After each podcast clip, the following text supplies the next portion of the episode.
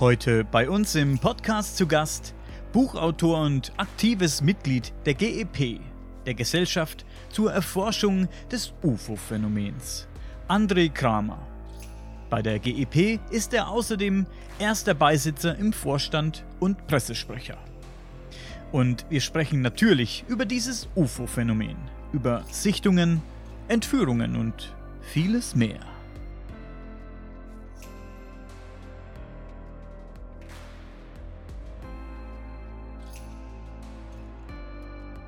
Uns gibt es seit 1972, damals als ein Jugendclub gegründet in Lüdenscheid. Ähm, also ein paar Teenager, von denen Hans-Werner Peiniger noch heute unser erster Vorsitzender ist, haben damals gesagt, wir machen jetzt ein bisschen UFO-Forschung. Ähm, und da ist eine 50-jährige Geschichte draus geworden, die sich sehr ähm, ja, professionalisiert hat im Laufe der Zeit. Wir ähm, untersuchen vornehmlich UFO-Fälle aus der Bevölkerung, also die uns gemeldet werden sind dafür gemeinnützig anerkannt im Sinne der Volksbildung, ähm, haben unseren Hauptsitz in Lüdenscheid, haben da auch ein eigenes Büro, also haben durch die Stadt dort äh, einige Räumlichkeiten angemietet, ähm, in dem wir ein ziemlich großes Archiv haben. Wir haben ja inzwischen roundabout 5000 UFO-Sichtungen untersucht, beziehungsweise gemeldet bekommen. Ähm, nicht alle konnten wir äh, abschließend klären. Also manchmal fehlen einfach Infos, wenn eine Sichtung 20 Jahre her ist und hat man quasi nur eine Anekdote, aber da ist nicht mehr viel zu untersuchen, klar. Aber insgesamt haben wir eben Aktenbestände über 5000 äh, Sichtungen, haben natürlich auch eine ähm, große Bibliothek. Ähm, genau, das ist unser Kerngeschäft. Unser Kerngeschäft ist das Untersuchen von UFO-Sichtungen, die uns gemeldet werden. Mhm. Und ähm, das vornehmlich äh, sind das die, die Zeuginnen selbst, äh, die sich bei uns melden. Ähm, ab und zu sind es tatsächlich auch Behörden, also deutsche Flugsicherung lässt uns Sichtungen zukommen, manchmal eine Polizeibehörde und seit neuestem auch die Universität äh, Würzburg mit Dok äh, Professor Kajal. Wir sind da jetzt assoziiertes Mitglied äh, seines Forschungsprojektes und äh, unsere Aufgabe ist es auch da, die UFO-Sichtungen, die die Uni bekommt, äh, zu untersuchen und äh, zu bearbeiten. Mhm. Also, Entschuldige, du ja. hast von der Uni Informationen bekommen? Was für Informationen hast du von der Uni bekommen? Ja, wir bekommen von der Uni äh, die UFO-Sichtungen, die die reinbekommen. Also seit äh, Professor Kajal ja sein UFO-Projekt an der Universität Würzburg mhm. hat, ähm, bekommen die also auch immer wieder Sichtungen rein, die ihnen okay, gemeldet werden. Und die werden an uns weitergeleitet, damit wir sie untersuchen, weil ähm, das so unser Kerngeschäft ist und äh, mhm. das quasi zu weit wegführen wurde vom Forschungsprojekt äh, von Herrn Kajal und auch natürlich, ähm, sag mal, nicht die Erfahrung vorliegt, die wir in 50 Jahren sammeln konnten. Um was genau geht es bei diesem Forschungsprojekt? Ich weiß es so grob. Aber vielleicht kannst du ein bisschen näher darauf eingehen. Ja, äh, der Professor Kajal hat es ja geschafft, dass UFO-Forschung Bestandteil des Forschungskanons der Uni Würzburg geworden ist. Das ist äh, eigentlich eine Sensation. Das ist das erste Mal, dass eine Universität äh, ganz offen UFOs zum Forschungsthema macht. Und zwar als, als ja, übliches Thema der Forschung ihrer Universität. ähm, und äh, Professor Kajal kommt ja aus der UFO, äh, aus, aus der ähm, Computer- und Weltraumtechnik. Und ähm, sein Ansatz ist quasi eine technische UFO-Forschung, verglichen vielleicht mit Avi Loeb in den USA, mhm. der also ähm, da technische Überwachungsstationen errichten möchte, mit denen man äh, potenzielle UFOs äh, detektiert und äh, möglichst äh, gut auf Bild, Ton und anderen Messgeräten abbilden kann. Mhm. Nochmal zu den Berichten, die bei euch reinflattern. Was sind das ja. für Berichte? Sicher gemischt, würde ich mal sagen. Manche vermutlich ja. ernstzunehmender als andere. Was kommt denn da so rein? Gib mal so zwei, drei Beispiele. Ja. Also ernst zu nehmen sind sie in der Regel alle, mit wenigen Ausnahmen, da nämlich, wo Leute sich einen Scherz erlauben. Das ist aber ein verschwindend geringer Anteil.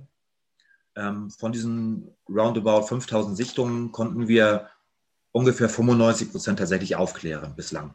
Ne, also man kann sagen, eine Aufklärungsquote von, 50, äh, von 95 Prozent liegt vor. Ähm, das sind ganz oft ganz banale Dinge. Ne? Es sind äh, Flugzeuge, es sind Hubschrauber, es sind äh, Folienballons. Also ganz oft sind es Fotos, die uns gesendet werden, auf denen eigentlich Insekten, Vögel, die verschwommen sind. Äh, wie gesagt, Folienballons ganz, ganz oft. Ähm, in den 2008, 2009, 2010, da hatten wir eine riesen UFO-Welle aufgrund dieser äh, Himmelslaternen, die damals sehr populär waren. Die sind ja später verboten worden wegen der Brandgefahr. Aber die haben also zu Hunderten von UFO-Sichtungen geführt tatsächlich. Ähm, und dann bleibt nachher immer noch ein Rest von Sichtungen, äh, ja, die sich eigentlich einer Erklärung durch uns entziehen. Ähm, das sind oft auch tatsächlich Nahbegegnungen, ne? also nach der Heineckschen ähm, Klassifizierung, Nahbegegnungen der ersten, zweiten oder dritten Art in aller Regel. Ähm, und was es auch gibt, äh, das ist so mein Steckenpferd ein wenig, äh, sind Berichte von Menschen, die glauben, von UFOs entführt worden zu sein. Mhm. Das Entführungsphänomen finde ich auch ganz interessant. Ja. Habe ich lange Zeit gar nichts davon gehalten. Mhm. Denn viele, viele Berichte, auch aus Übersee oder vor allem aus Übersee, klingen sehr, sehr nach Science Fiction. Mhm. Muss nichts heißen, aber dann habe ich mit Preston Dennett gesprochen, ein paar Mal schon hier im Podcast. Ist dir der Name ein Begriff? Weiß ich gar nicht. Mhm. Ja, ne? Und ähm, der sich ja sehr viel mit den Entführungsphänomenen beschäftigt. Seitdem sehe ich das ein bisschen anders. Also ich glaube schon, dass da was mhm. dran ist. Ja, also es, es, ist ein sehr komplexes Thema. Ähm, also mein Ansatz ist ein bisschen, mir geht es nicht darum zu beweisen, dass die Menschen wirklich entführt wurden oder es zu widerlegen. Ähm, mir geht es vor allem um die psychosozialen Folgen. Ne? Also ich habe damals äh, meine Studienabschlussarbeit darüber geschrieben als, äh, als eine tatsächliche Studie, eine empirische, also über die psychosozialen Folgen solcher als subjektiv wahr angenommener oder geglaubter, ähm, empfundener Entführungserlebnisse. Und da sehe ich so ein bisschen meinen Schwerpunkt. Das heißt, ähm, mir geht es eben nicht darum, das irgendwie wegzureden oder auch nicht herbeizureden, sondern zu schauen, wie geht es den Menschen, die davon überzeugt sind, so etwas zu erleben. Ähm, und wie kann man denen eventuell ein bisschen helfen, wenn Hilfe benötigt wird. Ähm, und da kann es natürlich dazu kommen, dass es Menschen sind, gerade Ersterleber, die dann vielleicht mal eine hypnagoge Halluzination hatten, dass ich die natürlich auch eine Erklärungsmöglichkeit anbiete, wenn ich eine solche parat habe. Ähm, wenn dem nicht der Fall ist, ist das aber auch völlig in Ordnung. Also es ist für mich in Ordnung, wenn jemand diese nicht annimmt und es ist auch in Ordnung, wenn ich keine Erklärung habe. Ja, ähm, sondern es geht wirklich um den Menschen. Ähm, ist nicht immer ganz leicht, hängt immer von den Erwartungen dieser Melderinnen und Melder ab. Ne? Also was erwarten sie von mir, wenn sie mir ihr Erlebnis ähm, schildern? Und da gibt es natürlich auch Menschen, die wollen, dass ich sie bestätige in dem, was ich dann vielleicht nicht tun kann und dann ist der Kontakt nur kurz. Und manchmal hält er aber auch tatsächlich, äh, also rufen die mich nach ein, anderthalb Jahren nochmal an und sagen, du, ich muss mal wieder reden, wächst mir gerade über den Kopf, äh, ich brauche mal einfach nur jemanden, der mir zuhört und mich nicht für bekloppt erklärt. Ne? Also das ist ganz, ganz unterschiedlich, wie lange so ein Kontakt auch anhält. Hm. Und manchmal geht das ganz, ganz fix auch, dass sie sagen, ach, super, dass sie mir das erklären konnten. Äh, ne? Also zum Beispiel so eine Hypnagoge-Halluzination, das ist recht häufig. Ähm, und manche wollen es einfach nur mal losgeworden sein. Die sagen einfach, ich, ich, musste das einfach mal irgendjemandem erzählen. Das kann ich nicht im Familien- oder Freundeskreis machen, weil die mich einfach für bescheuert halten. Ne? Also ganz, ganz unterschiedliche Erwartungen, ähm, die eben in kürze oder längere Kontakte münden im Grunde genommen. Hm. Also ich möchte auch dazu sagen, ich war bei den Abductions auch sehr skeptisch wie Daniel. Ich lese ein tolles Buch äh, von John Mack, äh, Abductions. Das, ich meine, die Leute glauben fest daran. Aber eines mhm. müssen wir alle irgendwie auch akzeptieren. Wenn wir dieses UAP, UFO-Thema, das scheinbar immer realer wird, als real erachten, dann fehlt, dann ist der nächste Schritt nicht weit. Dann müssten wir auch annehmen, dass gewisse Prozentsatz von diesen Abduktees auch mhm. wahr sind. Ja? ja? nicht alle. Ja, mhm. es ist, das ist immer das Problem. Aber das eine wird zum nächsten Schritt folgen. Das ist ganz klar. Also wir haben so ein bisschen ein Problem bei den Abductions. Das liegt in der Methodik, mit der die meisten Forscherinnen und Forscher da vorgehen. Das ist die Hypnose. Also Hypnose ist kein valides Mittel, um Erinnerungen äh, konkret hervor, wieder, äh, hervorzubringen. Ne? Ähm, also das war früher so ein bisschen die 80er Jahre ganz populär, auch unter äh, Therapeutinnen, Therapeuten. Die haben dann also geglaubt, sie können verschüttete Erinnerungen damit wieder hochholen. Ähm, und dann begann in den USA etwas, äh, das war so die, äh, die, die Phase oder die Epidemie des sexuellen Missbrauchs durch die eigenen Eltern. Also plötzlich gingen haufenweise Leute zur Polizei und haben ihre Eltern angezeigt, weil die angeblich äh, von diesem missbraucht wurden in der Kindheit. Und dann stellten die irgendwann fest, okay, die waren alle bei, bei ihrem Therapeuten und äh, die haben so im freudschen Sinne äh, mit den, also haben den Hypnose-Regressionen gemacht und im freudschen Sinne kam immer so eine sexuelle äh, Missbrauch äh, hervor. Dann haben äh, die Wissenschaftler das erste Mal kritisch auf die Methode geschaut und haben festgestellt, was ist eigentlich Hypnose? Hypnose ist ein hochsuggestibler Zustand. Ne? Das heißt, ich bin sehr, sehr anfällig für jede Art von Suggestion und ähm, mit der richtigen Fragestellung, also ganz ungewollt auch durch die Therapeuten, sappel ich den nach dem Mund und dadurch erzeuge ich falsche Erinnerungen, false memories. Und ähm, Absolut. das Problem ist, dass, dass auch die meisten Abduktionsforscherinnen und Forscher so machen, also auch ein John Mack hat das ganz massiv gemacht Und äh, das kann man schon daran sehen, dass bei John Mack, der hat ja eine spirituelle Komponente bei den Aliens gesehen. Und seine Alien-Entführungsopfer hatten auch alle spirituelle Aliens. Ähm, ein Professor Jacobs wiederum glaubt ja an eine Invasion durch Aliens, die irgendwie ein Hybridprojekt mhm. machen alle seine Fälle sind äh, böse Aliens, die nur die Menschen ausnutzen wollen. Ähm, Jan von Helsing, der ja als, als rechtsextremer Verschwörungstheoretiker glaubte, dass Nazis da oben rumfliegen und mit den Aliens kollaborieren, bei dem, der mit seinem, unter seinem Hypnotherapeuten waren die Aliens alle Opfer von Nazi-Aliens. Also die Forscher finden mit Hypnose immer das raus, was sie glauben. Und deswegen ist Hypnose John, kein valides Mittel.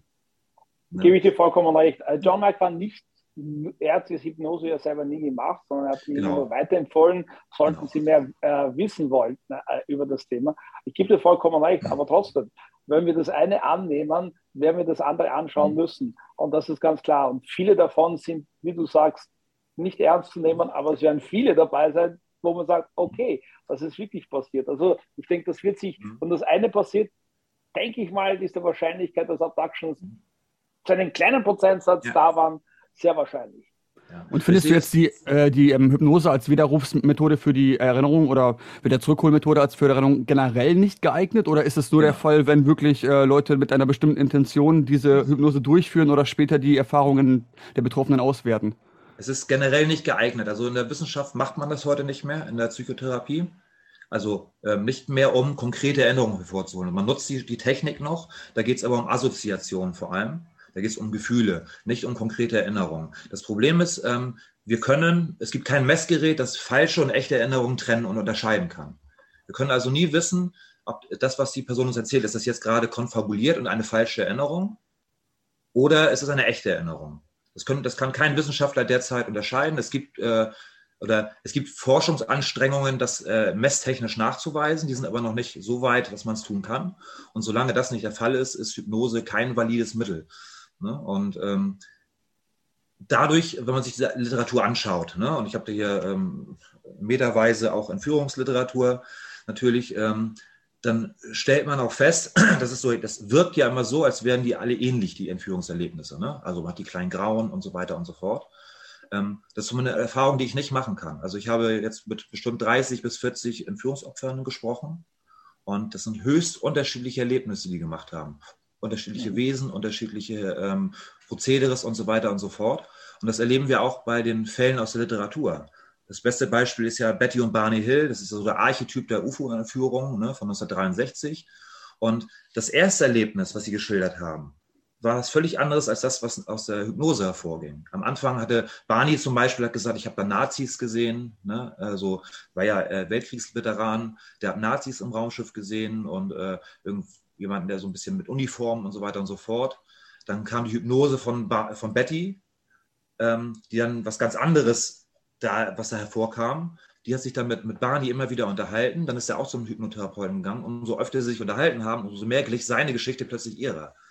Ne? Also ähm, das ist so, so ein ganz klares Indiz dafür, dass das, was da passiert ist, unabhängig von der Erst, vom Ersterlebnis, was sie hatten. Also sie hatten ja auf der, auf der Landstraße ein Erlebnis. Das möchte ich gar nicht bewerten was dann aber unter der Hypnose hervorkam, das ist ziemlich sicher durch falsche Erinnerungen geprägt. und, ähm, das ist, ist, für mich ein großes Problem in der Szene. Also ich halte es auch für unethisch, ähm, gerade wenn Laienhypnotiseure ähm, das anwenden bei Menschen und da eventuell falsche Erinnerungen erzeugen, denn die fühlen sich echt an. so wie der sexuelle Missbrauch oder satanisch-ritueller Missbrauch, auch der basiert in der Regel auf solchen Hypnosesitzungen. Ähm, und da kann man Menschen ganz viel Leid mit zufügen, indem sie nämlich plötzlich Dinge als echte Erinnerung abgespeichert haben, die nie stattgefunden haben und die sie aber sehr belasten. Deshalb ähm, bin ich da sehr, sehr vehementer Kritiker dieser, dieser Anwendung bei Menschen mit, ähm, mhm. die glauben, sie haben solche Erlebnisse gehabt. Ja. Dein Buch heißt Leben in zwei Welten, hast du darüber genau. geschrieben, ja? Genau. Sehr interessant. Das, das war damals meine, meine Abschlussarbeit im, in, an der Uni, ne? Mhm. Genau. Sehr interessant. Ähm, sprechen wir kurz weiter über das Entführungsphänomen. Ja. Ähm, Gibt es da auch äh, Klassifizierungen oder Klassifikationen, wie ihr das einteilt, das, dieses Phänomen? Also gab es nicht. Ich habe das vor, ich weiß, dürfte auch schon bald zehn Jahre her sein, mal versucht, ähm, eine solche Klassifizierung ähm, anhand der Komplexität und der Art des Erinnerungswiedergewinns äh, quasi ähm, herzuleiten. Also ich habe mich natürlich orientiert an der Heineckschen Klassifikation, die in erweiterter Form ja ähm, die UFO-Entführung als C4-Fall ähm, definiert, also als Close Encounter of the Force Kind. Ähm, und habe dann äh, geschaut, ähm, wie komplex oder wenig komplex sind eigentlich die Fälle. Also oftmals ist es so, da hat jemand ein Ersterlebnis, ich bin irgendwie aufgewacht, war gelähmt, da war irgendwas, habe Geräusche gehört, habe da irgendwas um mich herum gesehen und mehr ist da gar nicht. Das wäre dann für mich so ein äh, CE 4.1. Ähm, dann gibt es äh, komplexere Varianten, ähm, wo komplexe Entführungsgeschichten ähm, erinnert werden, und zwar ohne Hypnoseunterstützung. Ähm, es gibt aber auch welche mit Hypnoseunterstützung. Ähm, und es gibt welche, die nur als Träume erinnert werden. Ich habe ganz, ich träume ganz oft von Alien-Entführungen. Ne? Und das habe ich einfach versucht, ähm, ja, zu differenzieren. Und ähm, das ist ein, ein guter Anhaltspunkt zum Teil, um auch schon ähm, in Hypothesen zu gehen. Ne? Also bei diesem, diesem Punkt 1.0 äh, also diese einfache ähm, Lähmungserlebnisse mit, mit vielleicht schemenhaften Gestalten um sich herum, dann werden wir es ganz oft mit ähm, Schlafparalyse-Erlebnissen äh, zu tun haben, also hypnagogen Halluzinationen. Ähm, muss aber trotzdem auch da genau hinschauen. Also ich hatte auch einen Fall, bei dem eigentlich alles für eine hypnagoge Halluzination spricht, aber ich trotzdem ein paar Aspekte habe, die ich nicht erklären kann, auch nicht eine hyperbogen Halluzination. Und da würde ich nie den, Teufel tun, äh, so, ja, das passt mir, aber äh, so ist das das, ne? sondern das kann ich einfach so offen stehen lassen, als ist für mich nicht geklärt. Das sind Aspekte, die ich nicht äh, so einer Halluzination erklären kann. Ähm, und die auch dann wiederum diese Klassifizierung wieder etwas aushebeln, möchte ich sagen. Das ist nicht so ganz leicht. Ja. Diese diese Träume, diese, mhm. von denen du gerade gesprochen hast, mhm. ist das häufig? Ähm, also fast jeder Mensch hat die wohl, äh, die wenigsten erinnern sich dran. Ja. Ähm, also das ist dieses Phänomen Schlafparalyse bedeutet, ähm, man ist im Tiefschlaf, ähm, träumt, ist aber bei Bewusstsein. Das heißt, man hat die Augen auf, ähm, ist tatsächlich wach, also die Augen, man, man ist im Raum, man ist wach, aber der Körper schläft noch, er ist gelähmt. Man kann seinen Körper nicht bewegen und kann dann in diesem Zustand der Wachheit, also mit offenen Augen, Traumhalluzinationen haben. Ähm, solche Erlebnisse gab es übrigens auch schon vor Jahrhunderten und es gibt einige Spukgeschichten, die ganz klar äh, oder ziemlich wahrscheinlich auf solche hypnagogen Halluzinationen zurückzuführen sind. Ähm, unter anderer Deutung einfach. Ähm, und ähm, mit aufkommender UFO-Entführungsgeschichten ähm, auch viele Leute einfach dann das so gedeutet für sich. Ähm, da gibt es auch einige amerikanische Studien, die das ziemlich äh, deutlich machen. Ich habe selbst mal eine Schlafparalyse gehabt, so mit 19. Das ist echt gruselig, wenn man da wach liegt, aber sich nicht bewegen kann und dann man, hört man Geräusche um sich rum, also hat diese Halluzination und die Nackenhaare richten sich aus, wenn man so eine Angst hat. Das ist wirklich gruselig. Ähm, und da kann ich jeden verstehen, der nicht weiß, der das nicht kennt, dass der glaubt, ey, ich habe da gerade was richtig Abgefahrenes erlebt. Ne? Was richtig Stranges und Abgefahrenes. Mhm. Das, ähm, erscheint jetzt gerade auch eine neue Studie zu zum Thema Schlafparalyse durch das IGPP, das Institut für Grenzgebiete der Psychologie und Psychohygiene in Freiburg.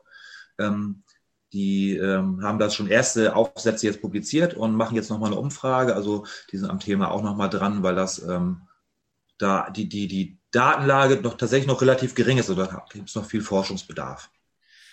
Ich als, ich als mhm. junger Kerl hatte ganz oft Schlafparalyse. Ich okay. Ich habe auch mal, ich meine auch mal gelesen zu haben, dass es im, in jungen Jahren häufiger vorkommt. Mhm.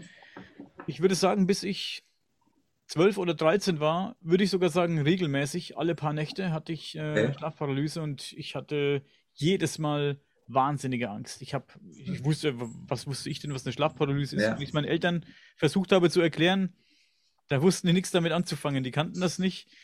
Und haben mich, glaube ich, auch mal zum Arzt gefahren, deswegen. Ja.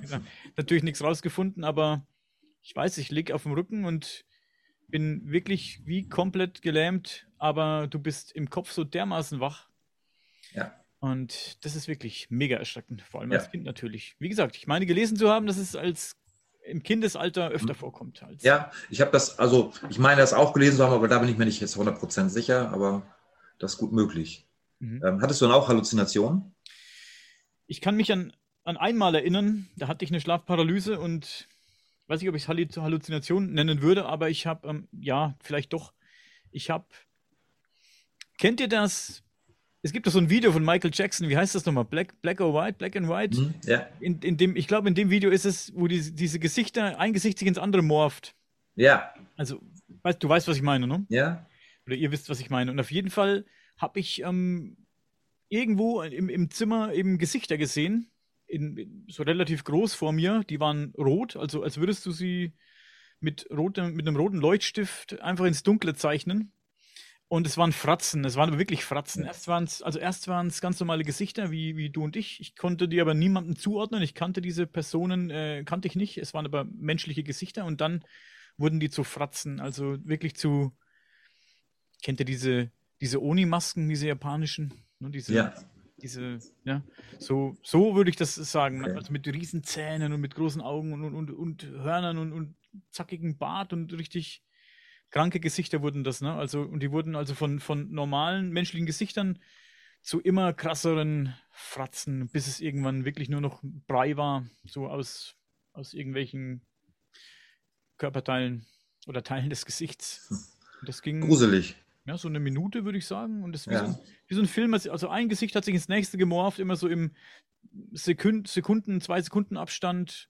Das ist mir sehr intensiv in Erinnerung geblieben, das Erlebnis, ja. Also ich denke, das war während so einer Schlafparalyse. Ja.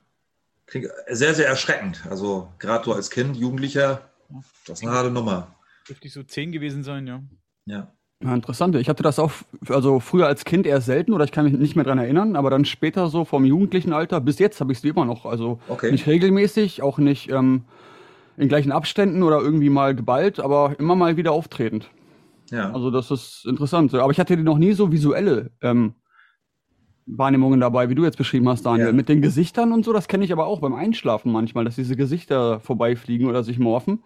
Ja. Aber bei den Schlafparalysen selber hatte ich eher so akustische Wahrnehmungen gehabt. Also eher sowas wie Stimmen oder Geflüster, die weiter weg scheinen in irgendeiner Sprache, die ich nicht verstehen kann scheinbar, die dann aber immer näher kommen, manchmal auch bedrohlich wirkten irgendwie und vor allem auch durch die Paniksituation, wenn man sich nicht, ja nicht bewegen kann, ne? weil man das damit nichts anfangen kann. In den ersten Jahren ging das bei mir also da hatte ich immer Panik und habe nur, nur, probiert, irgendwie mich da raus zu, äh, zu holen. Aber später, als ich dann mehr darüber erfahren habe oder mich auch informiert habe und rausgefunden habe, was das ist, habe ich dann probiert, in dieser Situation damit umzugehen und diese Panik, die da aufkommt, einfach wieder etwas runterzufahren, eine Beruhigung mit einfließen zu lassen für mich selber und dann drauf einzugehen oder wirklich zu diesem Phänomen, was ich scheinbar wahrnehme, in dieser Situation dann hinzugehen. Und dadurch wurde das immer klarer. Und dann bin ich plötzlich in so einer Art ich weiß nicht, also in so einen anderen Bewusstseinszustand gekommen. Ich war dann auch nicht mehr wirklich in der Wahrnehmung in dem Raum, in dem ich vorher war, sondern ganz woanders. Also eher in so einer Luzidtraum-ähnlichen Situation, ja. würde ich sagen. Wenn wir von über so luzide Träume reden oder so, oder so Klarträume, in denen man agieren kann, bewusst. Ist es denn möglich, weiß nicht, vielleicht eine dumme Frage, kann man sich in so eine Schlafparalyse irgendwie reinarbeiten? Bewusst? Das, das kann ich tatsächlich nicht beantworten. Das weiß ich gar nicht. Das wäre interessant, das hm. zu wissen. Ja. Hm. Ähm, Nochmal kurz einen kleinen Sprung wieder zurück auf das Entführungsphänomen, bevor ich es vergesse. Das wollte ich vorhin noch anbringen. Ich habe mit Calvin Parker gesprochen über diesen mhm. Pascagoula River Incident. Mega spannend, das Ganze. Ja, absolut. Weiß ich nicht, wie ich das für mich bewerten soll. Der Mann klingt für mich mega glaubwürdig. Also der mhm. Mann, das ist wirklich ein das ist eine, eine, eine, ein Typ, wie, wie im Buch steht, wirklich ein, ein cooler Typ. Ähm, ein einfacher Mann, würde ich mal sagen. Ne? Also kein mhm. hochgebildeter Mann, einfacher Mann, der eigentlich auch gar keinen Grund hat, über so viele Jahrzehnte irgendwie ein Bullshit zu erzählen. Und das Ganze hat ihm ja nicht nur genutzt, sondern auch viel geschadet. Diese Geschichte, aber ist immer bei dieser Geschichte geblieben. Und das ist, hat sich äh, nie großartig, oder das hat sich, glaube ich, sogar nie geändert. Und seinen Kollegen hm, Charlie, Charles Hickson, hieß er? Mhm. Ja, hieß er, glaube ich, so, ne? Mit dem kann man ja leider nicht mehr sprechen, der ist leider verstorben. Erich von Däniken hat übrigens mit ihm gesprochen, mit Charles Hickson mhm. persönlich. Ich habe schon angefragt, aber mir haben da darüber was erzählt. Bin mal gespannt. Hat er ähm, darüber geschrieben? Und geschrieben, ja, in seinem Buch. Hat er schon. Mhm. Aber vielleicht drückt er mit irgendwas raus, was man noch nicht so weiß. weiß. Ja. Aber ja, gut, egal. Auf jeden Fall das ist für mich als jemand, der sehr skeptisch ist, mhm. diesem Entführungsphänomen gegenüber, trotzdem mega interessant gewesen, das von, von wirklich von den Betroffenen persönlich zu hören. Eigentlich wie er diese Figuren beschreibt, wie die aussehen und so, da habe mhm. ich, da habe ich tausend Science-Fiction-Filme im Kopf, wirklich so mit diesen, mit ja. diesen scherenartigen Händen und diesen riesengroßen Roboter mit so scherenartigen Händen. Das klingt, das sieht, für mich ist das 60er, 70er Science-Fiction. Ja. Also, naja, aber was aber neu ist, war ja diese, diese elefantenhaarige, runzlige Haut, ne? Ähm, ja. Das war ja schon so, so ein ganz eigenes Element. Genau, und ähm, diese, was ich noch interessant fand, war diese, diese Injektion, die sie bekamen, mhm. als sie in dieses äh, Flugobjekt, sag ich mal, reingebracht wurden, kurz an der Tür angehalten, irgendwie so eine Art Injektion bekommen, so eine, er, er nennt es irgendwie so eine scheiße Kaltspritze. Und dann war ihm auch alles scheißegal, so mehr oder weniger. Das fand ich ganz interessant. Aber ja. bei Bewusstsein, nicht betäubt, sondern ja. Ja, ja, dieser, dieser Pascagoula-Zwischenfall ist insofern spannend. Also auch da hat ja später Hypnose eine Rolle gespielt, aber unabhängig von der Hypnose wurde ja der Großteil des, des Erlebens tatsächlich auch so erinnert, ne? also ohne die Hypnose. Ähm, und 1973, als er stattfand, war das auch der Auslöser für eine riesige äh, humanoiden Sichtungswelle, die darauf folgte. Also sprich, das war so der Auftakt für eine größere Welle, die in den USA äh, dann vonstatten ging. Und äh, aus einer Zeit, ähm, in dem es noch nicht diesen Archetyp des kleinen Grauen gab. Und das ist spannend, weil damals gab es so viele, also ich sage jetzt mal Flatwoods Monster und so weiter und so fort, von echt bizarren, strangen Wesen, die da gesehen wurden, zu denen eben auch Passabula ganz klar gehört. Also ich mag äh, allein diesen Typus unglaublich gern, dieser runzeligen äh, Roboter-Viecher.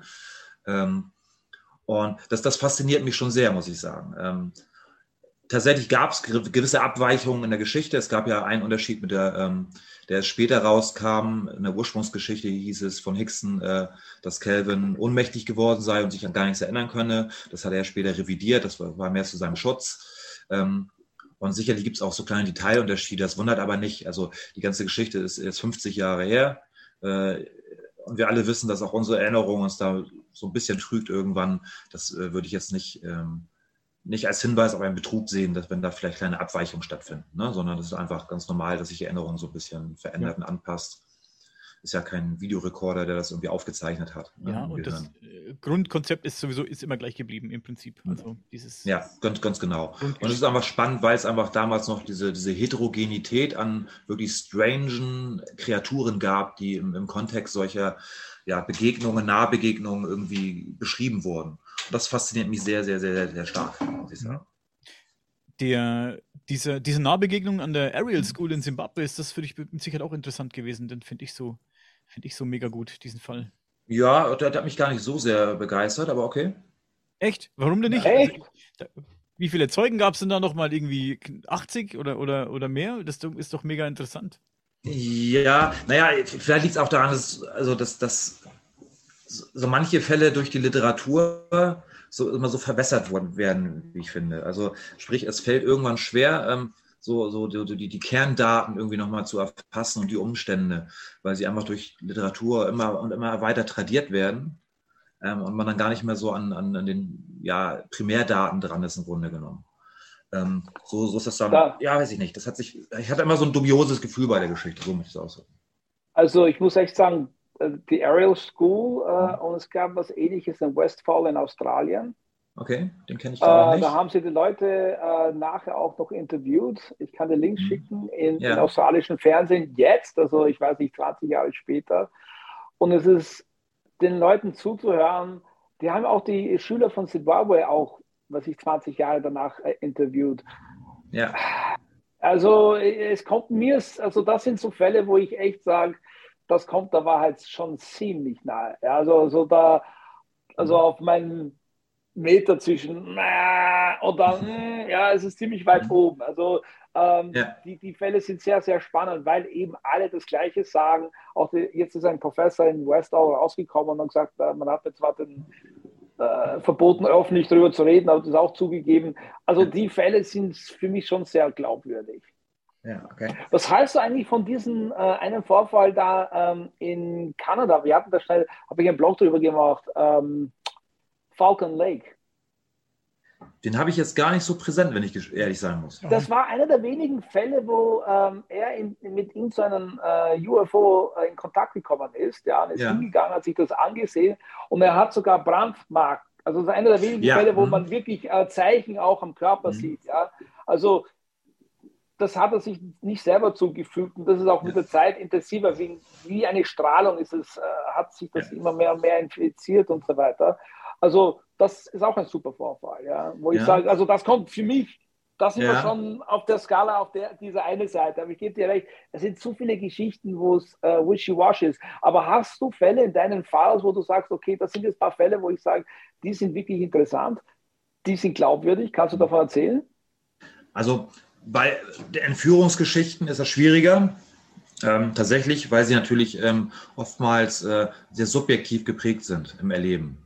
Ähm, mhm. Deswegen fällt es mir da schwer. Also es gibt Fälle, wo ich sagen kann, äh, die kann ich da habe ich jetzt für mich keine Hypothese, keine Erklärung, keine, keine rationale oder keine, keine konventionelle. Aber ja. äh, das ist auch in Ordnung für mich. Also die kann ich so stehen lassen. Also da ist es eigentlich eher interessant, wenn wir uns auf die klassischen UFO-Sichtungen äh, ähm, beziehen. Mhm. Ähm, denn da haben wir tatsächlich einige sehr, sehr, sehr spannende Fälle, wie ich finde. Leg mhm. los, ich bin total neugierig. Okay. Das Handfestes interessiert mich. Alles andere ist Schönste. ich bin total okay. bei dir. Also wenn man es angreifen kann und reinbeißen kann, dann haben wir was, ja. Alles klar. Also ähm, einer meiner Lieblingsfälle der GEP ist tatsächlich Inniptal äh, 1976. Ähm, also Inniptal, Schweflinghausen ist in NRW, das ist ganz in der Nähe von Lüdenscheid tatsächlich. Und an den Fall sind wir damals rangekommen ähm, über einen Polizeibericht. Und zwar sind da äh, nachts zwei Polizisten auf Streife gefahren zwischen diesen beiden Ortschaften, so ein bisschen Landstraße. Ich habe mir das später auch mal vor Ort angeguckt, natürlich äh, 30 Jahre später. Ähm, und plötzlich sahen sie auf einem Feld ähm, ja, eine Scheibe fliegen. Ne, direkt über diesem Feld, also in geringer Distanz, schwebte diese Scheibe über dem Feld, ähm, schien mit so einer Art ähm, ja, Scheinwerfer irgendwie den Boden abzutasten. Und dann sind sie stehen geblieben, haben geguckt, äh, haben versucht, irgendwie äh, noch irgendjemanden zu erreichen, äh, also äh, Kollegen angerufen, dass sie mal rumkommen sollen, hier geht irgendwas Schräges ab. Und plötzlich ging so eine Rundumleuchte an an diesem Objekt. Also plötzlich äh, sind ganz viele Lichter rundherum erschienen. Ähm, das Objekt äh, ist dann langsam so ein bisschen zappelig auf, also in die Luft geflogen ähm, und dann schräg über einen Wald verschwunden. Zu dem Zeitpunkt kam ein Rettungssanitäter plötzlich dazu, also der auf dem Heimweg war, Feierabend, mhm. und hat das Objekt zumindest noch im Abflug mitbeobachten können, zusammen mit diesen beiden Polizisten. Ähm, und erst im Nachhinein haben die festgestellt, dass da unten eine Baustellenbeleuchtung auf diesem Feld, also das sollte wohl irgendwie gebaut werden, wie auch immer, da war eine beleuchtete Baustellenbeleuchtung, die wurde aber von dem Licht vor, zuvor völlig überstrahlt. Also die haben sie erst sehen können, als das Objekt äh, weggeflogen ist.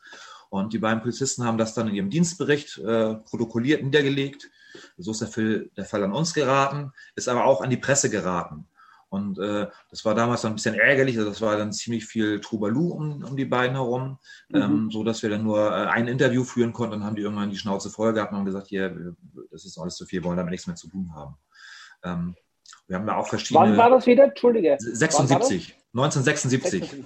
Okay. Ähm, wir haben dann auch verschiedene Hypothesen ge geprüft, ähm, die sich nicht halten ließen. Also war es ein Helikopter, äh, ein Ballon, wie auch immer. Also es gab da äh, verschiedene äh, ja, Thesen von außen in diese Richtung, aber keine davon konnte sich tatsächlich mit allen Parametern irgendwie decken. Und das war am Tageslicht, das war nicht in der Nee, das war nachts. Das war bei Nacht. Das war nachts, okay. Genau.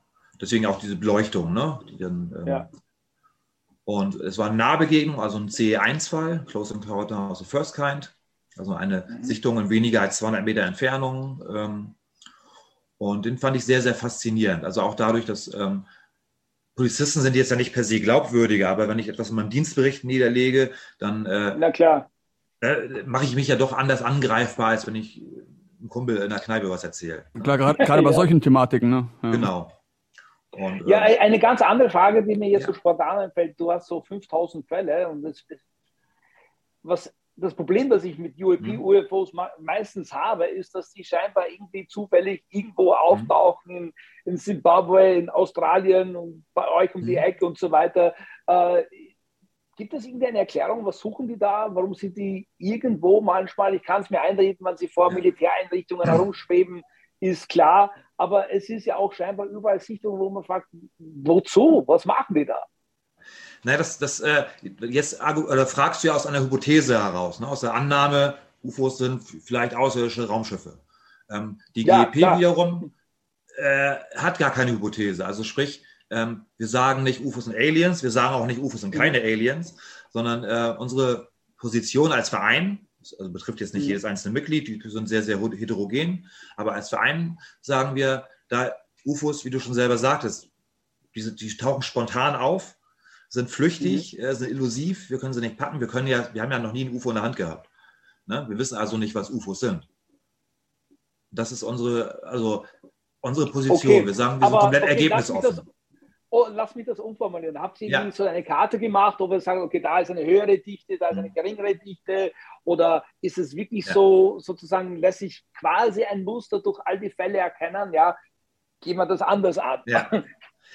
Also ähm, nein, es ist, ich, es ist tatsächlich spontan. Es, es gibt da ähm, mhm. kein Muster auf der Karte. Also es gibt ja einzelne UFO-Hotspots, sage ich mal. Ne? Also ähm, so in Norwegen zum Beispiel das Hessdalen-Phänomen, das könnte man als UFO-Hotspot mhm. bezeichnen. Also da, wo regelmäßig an einem und demselben Ort äh, Lichterscheinungen auftreten. Aber ähm, darüber hinaus, dass wir es zu tun haben, eigentlich sind wirklich äh, Erscheinungen, die spontan auftauchen. Und zwar spontan bezüglich der Zeit der Jahreszeit, der Uhrzeit äh, und des Ortes, ganz klar. Ne? Also ähm, da gibt es kein Muster, das wir in irgendeiner Form wahrnehmen konnten bis dato. Ja, und selbst wenn es an irgendeinem Ort solche häufigen Meldungen gibt, dann heißt es ja nicht, dass da nur die Phänomene häufiger sind. Vielleicht sind da auch nur die Leute meldefreudiger, irgendwas zu sehen, wenn sie sich was nicht erklären können. ne? Kann ja. ja auch sein.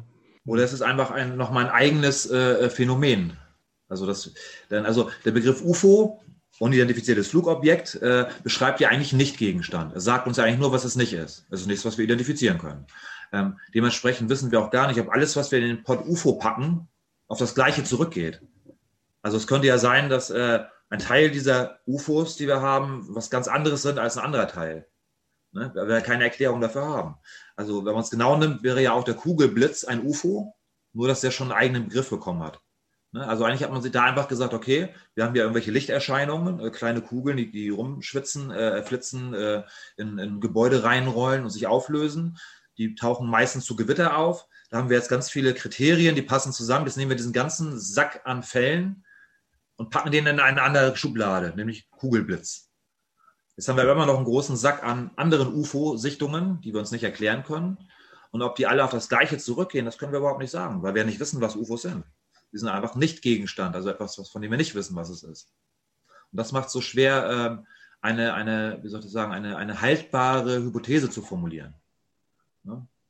Ja, aber da, ja, gibt er vollkommen recht. Aber irgendwo muss man auch aus seinen Grenzen hinauswandern und spekulieren, um diese mhm. Frage auch etwas näher zu kommen. Das ist mein Ansatz. Ja. ja darum, ja, ich gebe ja. dir vollkommen recht. Das ist, ich meine, ich bin auch immer so split zwischen, mhm. ah, ja, okay, ja. schauen wir es pragmatisch an, aber unsere Erklärungsmodelle scheinen sozusagen einen gewissen Bereich zu erklären, aber wir kommen in diesen Bereich, wo wir vielleicht auch andere Sachen anschauen müssen. Es fasziniert mich schon sehr, wenn ich jetzt Gary Nolan und die ganzen Leute mir anhöre und wie sehr sie spekulieren, wie das mit dem Bewusstsein zu tun hat. Ja? Mhm. Und das ist ein Thema, das mich sehr, sehr interessiert, aber es, es da wird es auch kryptisch und schwierig, auch vor allem für, für, euch, weil ihr seid seriös. Ihr nehmt das ja wirklich sehr ernst, was ihr macht und geht das Schritt für Schritt an. Aber gibt es irgendwie einen Bereich, wo man sagt, okay, ich müsste mir das jetzt auch noch anschauen, um jetzt ähm, diese Frage vielleicht doch äh, etwas näher zu kommen? Weil ja. sichtbar seit 100 Jahren, mindestens oder 70 ja. Jahren,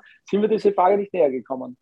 Genau, und, da, da, sprichst du was ganz, ganz Richtiges und Wichtiges an. Ne? Ähm, also ich bin auch der festen Überzeugung und, und, verfolge das auch in der GEP seit einigen Jahren, dass man jetzt mal äh, versuchen muss, Theorien irgendwie zu, äh, herzustellen. Ne? Und zwar nach wissenschaftlichen Kriterien. Das ist mir wichtig. Also es sollen keine Spekulationen sein. Es gibt ja zwei grundlegende Herangehensweisen der Wissenschaft. Ich kann induktiv vorgehen oder deduktiv. Deduktiv heißt, ich stelle eine Hypothese auf und versuche dann, diese zu verifizieren und oder zu falsifizieren, also zu widerlegen. Das fällt bei UFOs schwer, weil wir eben kein UFO in der Hand haben. Sie sind spontan, illusiv, äh, flüchtig. Ähm, also mit einer Hypothese arbeiten, äh, empfinde ich der, oder nein, mir ist kein Ansatz bekannt, der das nach wissenschaftlichen Kriterien, vor allem der Falsifizierbarkeit, der Widerlegbarkeit möglich macht. Aber ich bin mir sicher, dass wir ähm, uns der Frage nähern können, wenn wir induktiv vorgehen. Das heißt, wir schauen uns viele Fälle an und vergleichen diese miteinander, also machen komparative Methoden, vergleichen diese miteinander und stellen kleine Forschungsfragen. So haben wir ja ähm, in der GEP 2011, 2012 äh, das Projekt Good UFO gehabt. Da haben wir mhm. uns also die Frage gestellt, ähm, die habe ich gerade schon mal so, so ein bisschen angedeutet. Also sind UFOs eigentlich, lassen sich auf ein gemeinsames Phänomen zurückführen, diese Fälle, die wir nicht erklären können, oder sind das vielleicht ganz verschiedene Phänomene? Und da haben wir uns dann äh, einen Fundus von äh, zehn Fällen vorgenommen und haben diese ups, entschuldigt, äh, qualitativ miteinander verglichen. Also haben wir eine Methode angewendet, nennt sich qualitative Heuristik.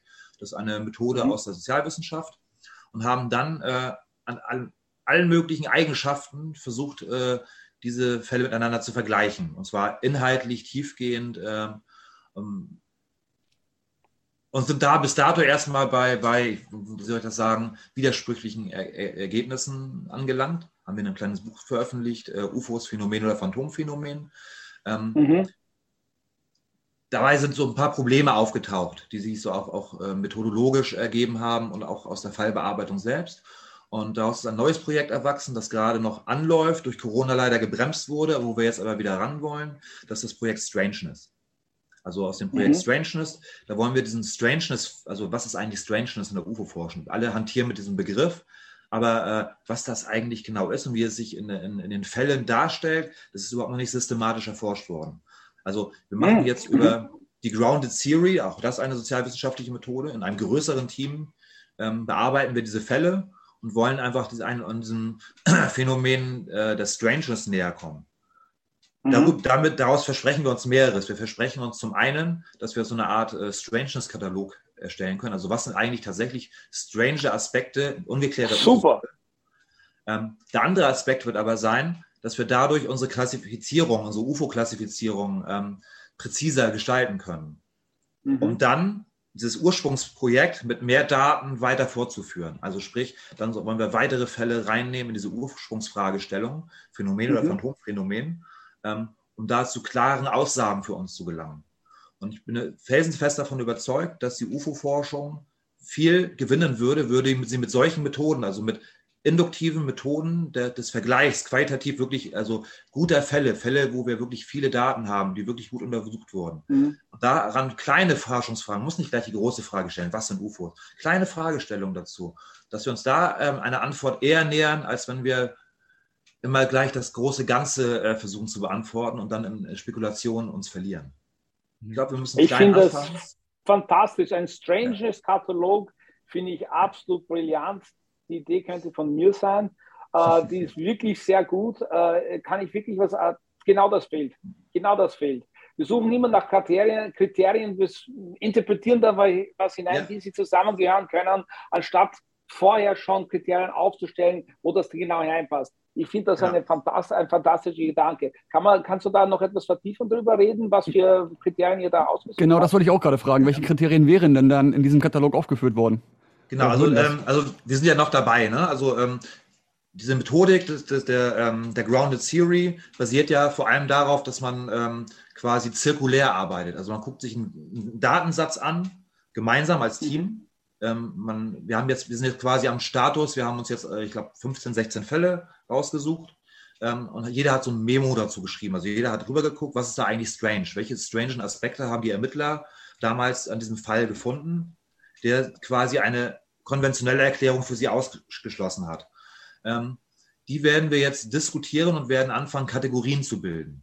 Das ist die, die, also das ist unser nächster Plan. Wir müssen uns also einen Termin finden, an dem wir zusammenkommen. Wir sind diesmal ein größeres Team aus Skeptikern, UFO, also Alien-Befürwortern und so Leuten wie mich, die so irgendwie dazwischen stehen. Ähm, also wirklich ähm, ganz verschiedene Perspektiven drauf. Und dann wollen wir Kategorien entwickeln aus dem, was wir bisher herausgefunden haben damit sind wir aber noch nicht am Ende. Mit diesen Kategorien, jetzt werden wir nochmal 15, 16 Fälle nehmen und werden schauen, decken unsere bisherigen Kategorien eigentlich alles ab, was wir in diesen Fällen finden oder nicht? Oder müssen wir quasi unsere Kategorien überdenken, erweitern? Und das macht man in der Grounded Series so lange, bis es quasi nicht mehr weitergeht, bis man feststellt, okay, jetzt haben wir ein Kategoriensystem entwickelt, dass egal wie viele Daten jetzt irgendwie noch dazukommen, dass das bleibt mehr oder weniger stabil. Ne? Das heißt, es ist ein längerer Prozess, dieses Forschungsprojekt. Ähm, ist auch schwer zu koordinieren. Wir sind ja über ganz Deutschland verstreut. Äh, alle sind berufstätig. Äh, ist schwierig, aber da möchten wir dranbleiben und dieses Jahr äh, ja, wieder richtig ansetzen. Ne? Also, ich muss nachhaken, weil ich ja. finde das echt fantastisch. Also wenn ich mir jetzt vorstelle, äh, von euren 5000 Berichten sind mhm. natürlich gewisse Beschreibungen, die sich prinzipiell immer überlappen. Nicht? Mhm. Also wie es aussieht, Tageszeit, äh, Bereich ja. und so weiter, kann man, also es gibt gewisse äh, Beobachten, Beobachtungen, die man überlappen kann. Mhm, ähm, ja. Geht es jetzt, also sagen wir mal, Strangers Kategorie, schaut man jetzt prinzipiell auch an, wie Unterschied, also äh, was die Unterschiede sind, also mhm. um das genau zu definieren, so habe ich das verstanden, ja. schaut euch die Unterschiede an ja. oder was man ausschließen kann, ja, und dann hat man sozusagen, nähert man sich dann etwas an, was dann etwas wirklich Unidentifizierbares ist.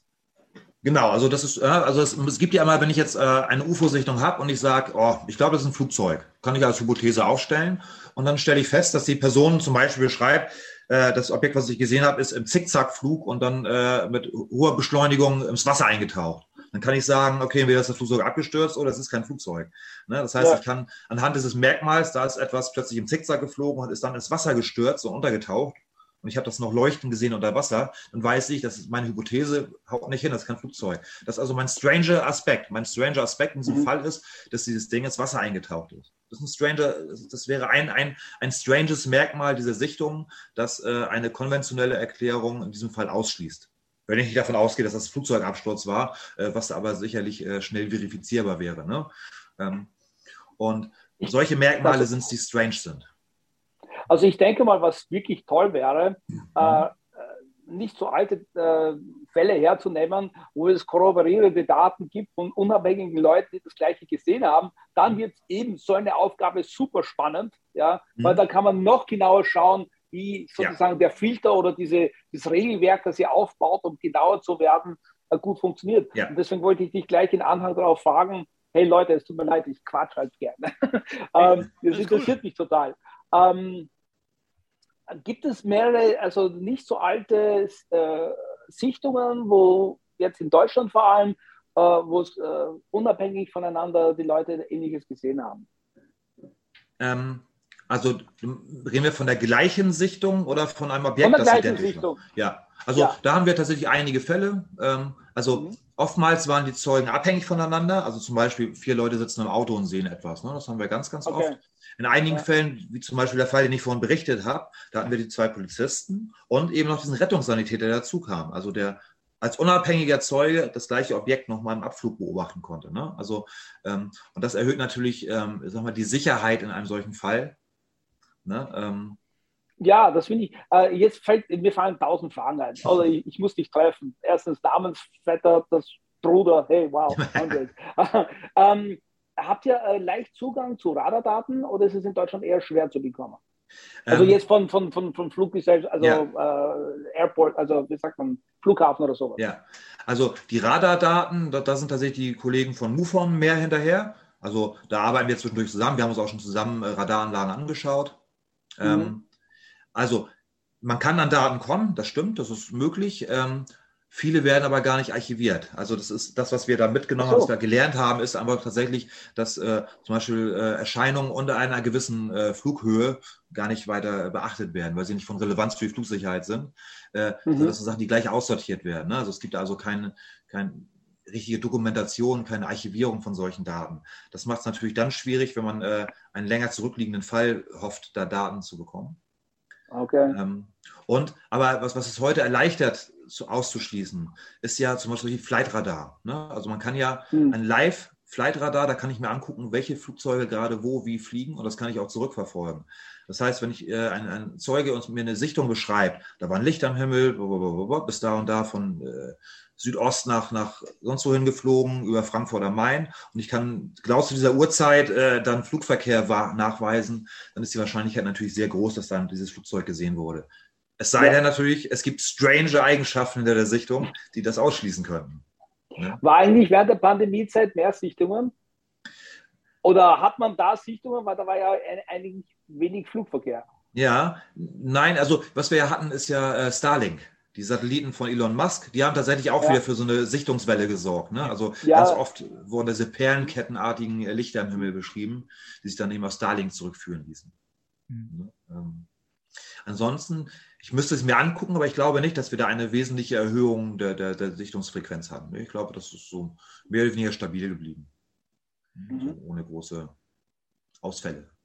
Ich wollte noch mal wegen den Radardaten was fragen. Und zwar habe ich ja. da mal gelesen irgendwo, dass das, glaube ich, bei der amerikanischen Flugsicherung der Fall ist, dass wenn sich manche Objekte schneller bewegen als eine gewisse Maximalgeschwindigkeit, sag ich mal, oder auch irgendwelche untypischen physikalischen, unmöglichen scheinbaren Manöver vornehmen, dass die dann auch von der Software rausgefiltert werden, weil das kann ja nicht sein. So schnell kann das ja, ja. sich nicht bewegen. Gibt es das tatsächlich und ist das hier auch so?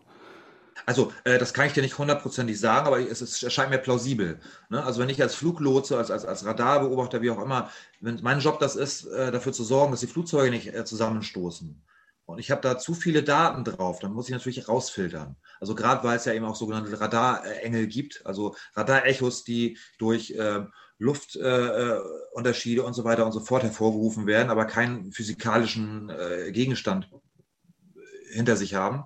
Ähm, müssen diese Menschen natürlich irgendwie filtern.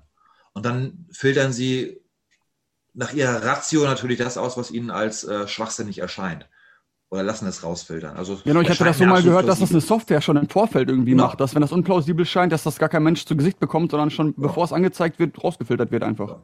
Das scheint mir absolut plausibel. Also ähm, ich kann es nicht hundertprozentig bestätigen, aber ich bin mir ziemlich sicher, dass das äh, Sinn macht aus Perspektive des Jobs, den die da machen. Ne? Aus der Perspektive des Fluglotsen sicherlich, genau. aber aus deiner Perspektive jetzt ist es ja ärgerlich, weil da gehen ja sichere, gute Datensätze dann flöten, mit denen man bestimmt irgendwas anfangen ja. könnte, wenn das der Fall ist, dass da was war, ne?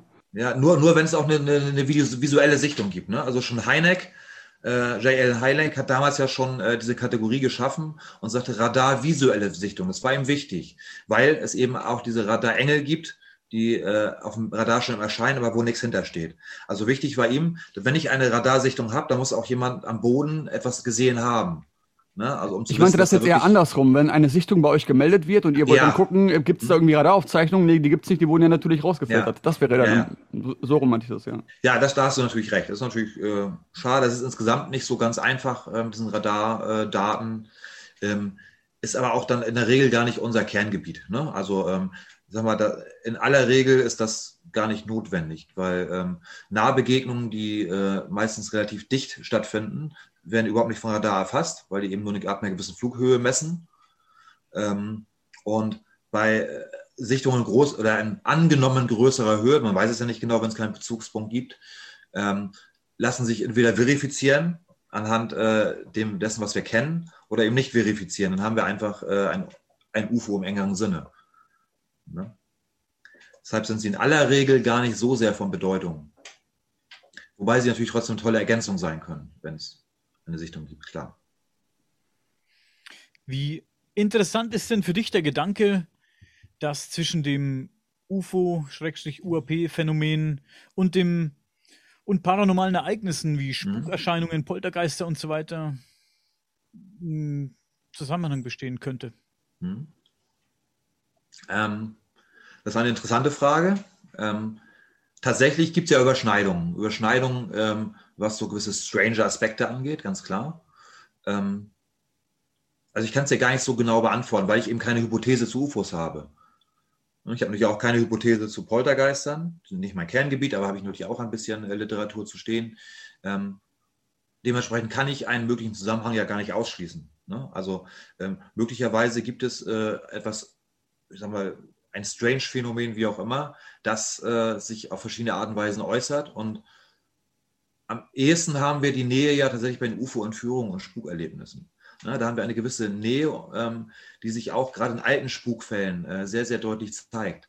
Ne, also in alten Spukfällen findet man oftmals zum Beispiel, dass äh, so Kutten, also kuttentragende Gestalten wahrgenommen wurden. Und diese Kuttenträger haben wir auch im UFO-Entführungsphänomen ganz oft. Nur unter einer anderen Deutung. Also Anfang des 20. Jahrhunderts wurde das gleiche Erlebnis dann aber als Spuk gedeutet und heute als Begegnung mit einem Alien.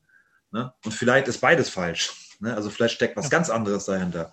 Und das ist einfach nur die Deutung, die äh, dem Zeitgeist entsprechend von den Menschen äh, draufgestülpt wird.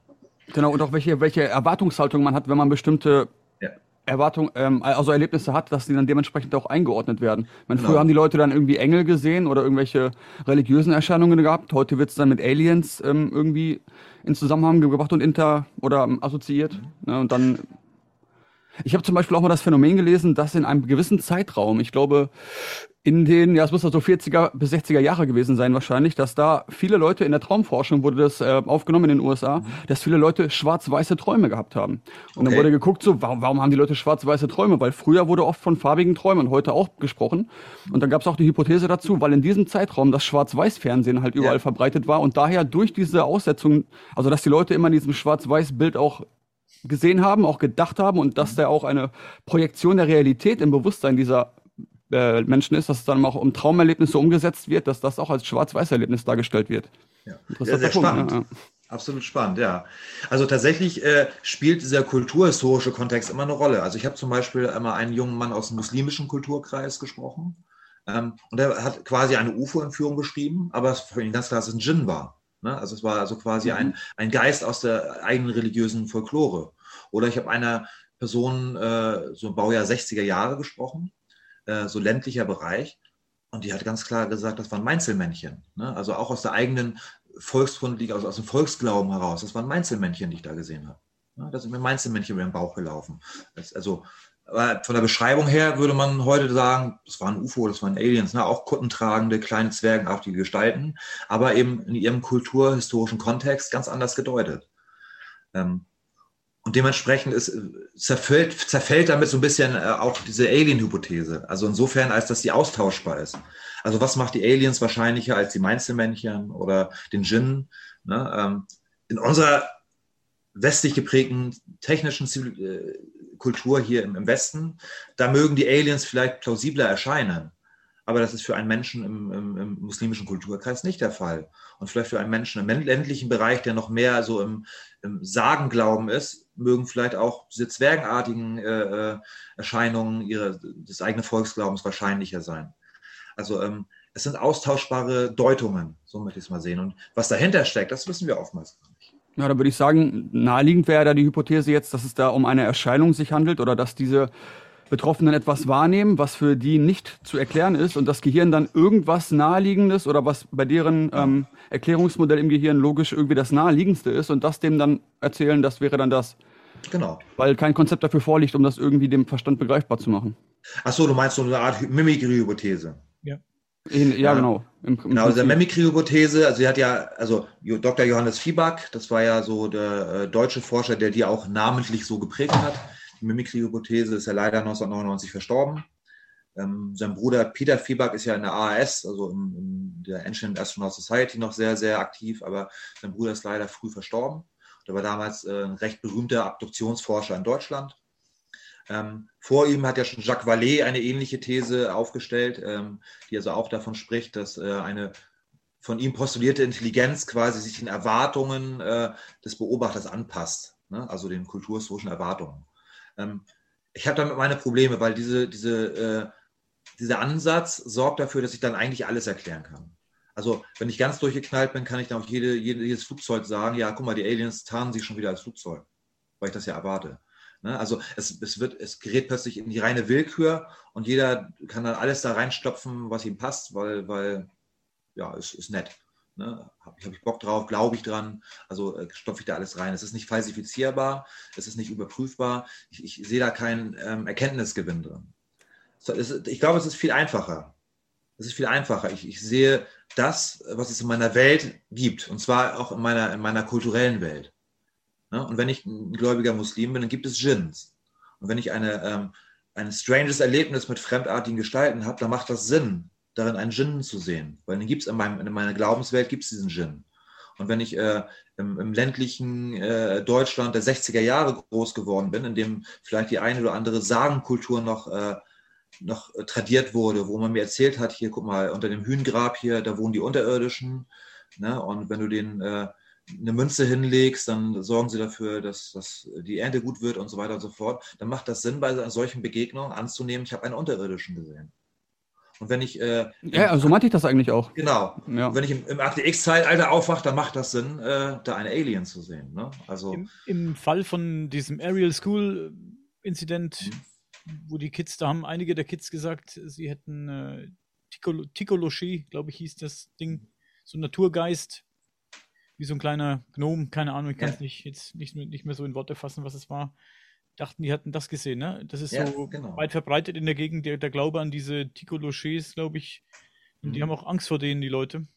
Und wir hatten mal jemanden im Podcast, der hat erzählt von seiner Entführung, sag ich mal. Und er hat davon berichtet, dass um sein Bett herum eine ganz lange Zeit Pinguine standen. Erst Pinguin. hat er, er hat zum, ich erzähle es mal ganz kurz, ich weiß nicht, ob ja. du hast wahrscheinlich noch nicht gehört. Viele wird jetzt langweilen, die haben es schon tausendmal gehört, aber auf jeden Fall hat er, als er ein junger Bursche war, ist er irgendwie, hat er Müll rausbringen sollen in, in, in dem Wohnhaus, in dem Wohnblock, in dem sie gewohnt hatten.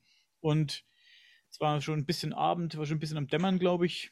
Und er bringt eben diesen Müllbeutel raus zu den Tonnen und sieht im Himmel irgendwie eine Kugel, eine leuchtende Kugel. Die beobachtet er. Und als er nach unten guckt, sieht er den Weihnachtsmann da stehen. Und der Weihnachtsmann zeigt auch irgendwie so gen Himmel und hat ja ein bisschen komisch geguckt auch.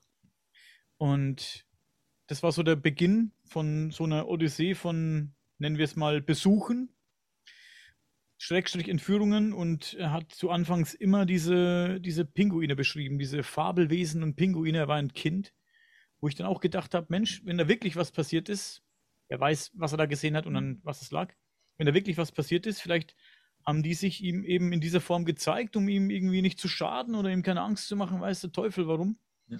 Und das fand ich ganz, äh, ganz interessant, was er gesagt hat. Denn als er älter wurde, wurden aus diesen Pinguinen dann halt irgendwann keine Pinguine, also waren es keine Pinguine oder Fabelwesen mehr, sondern es wurden dann so, so diese Grays, wie man sie kennt, ja. die dann um ihn drum standen.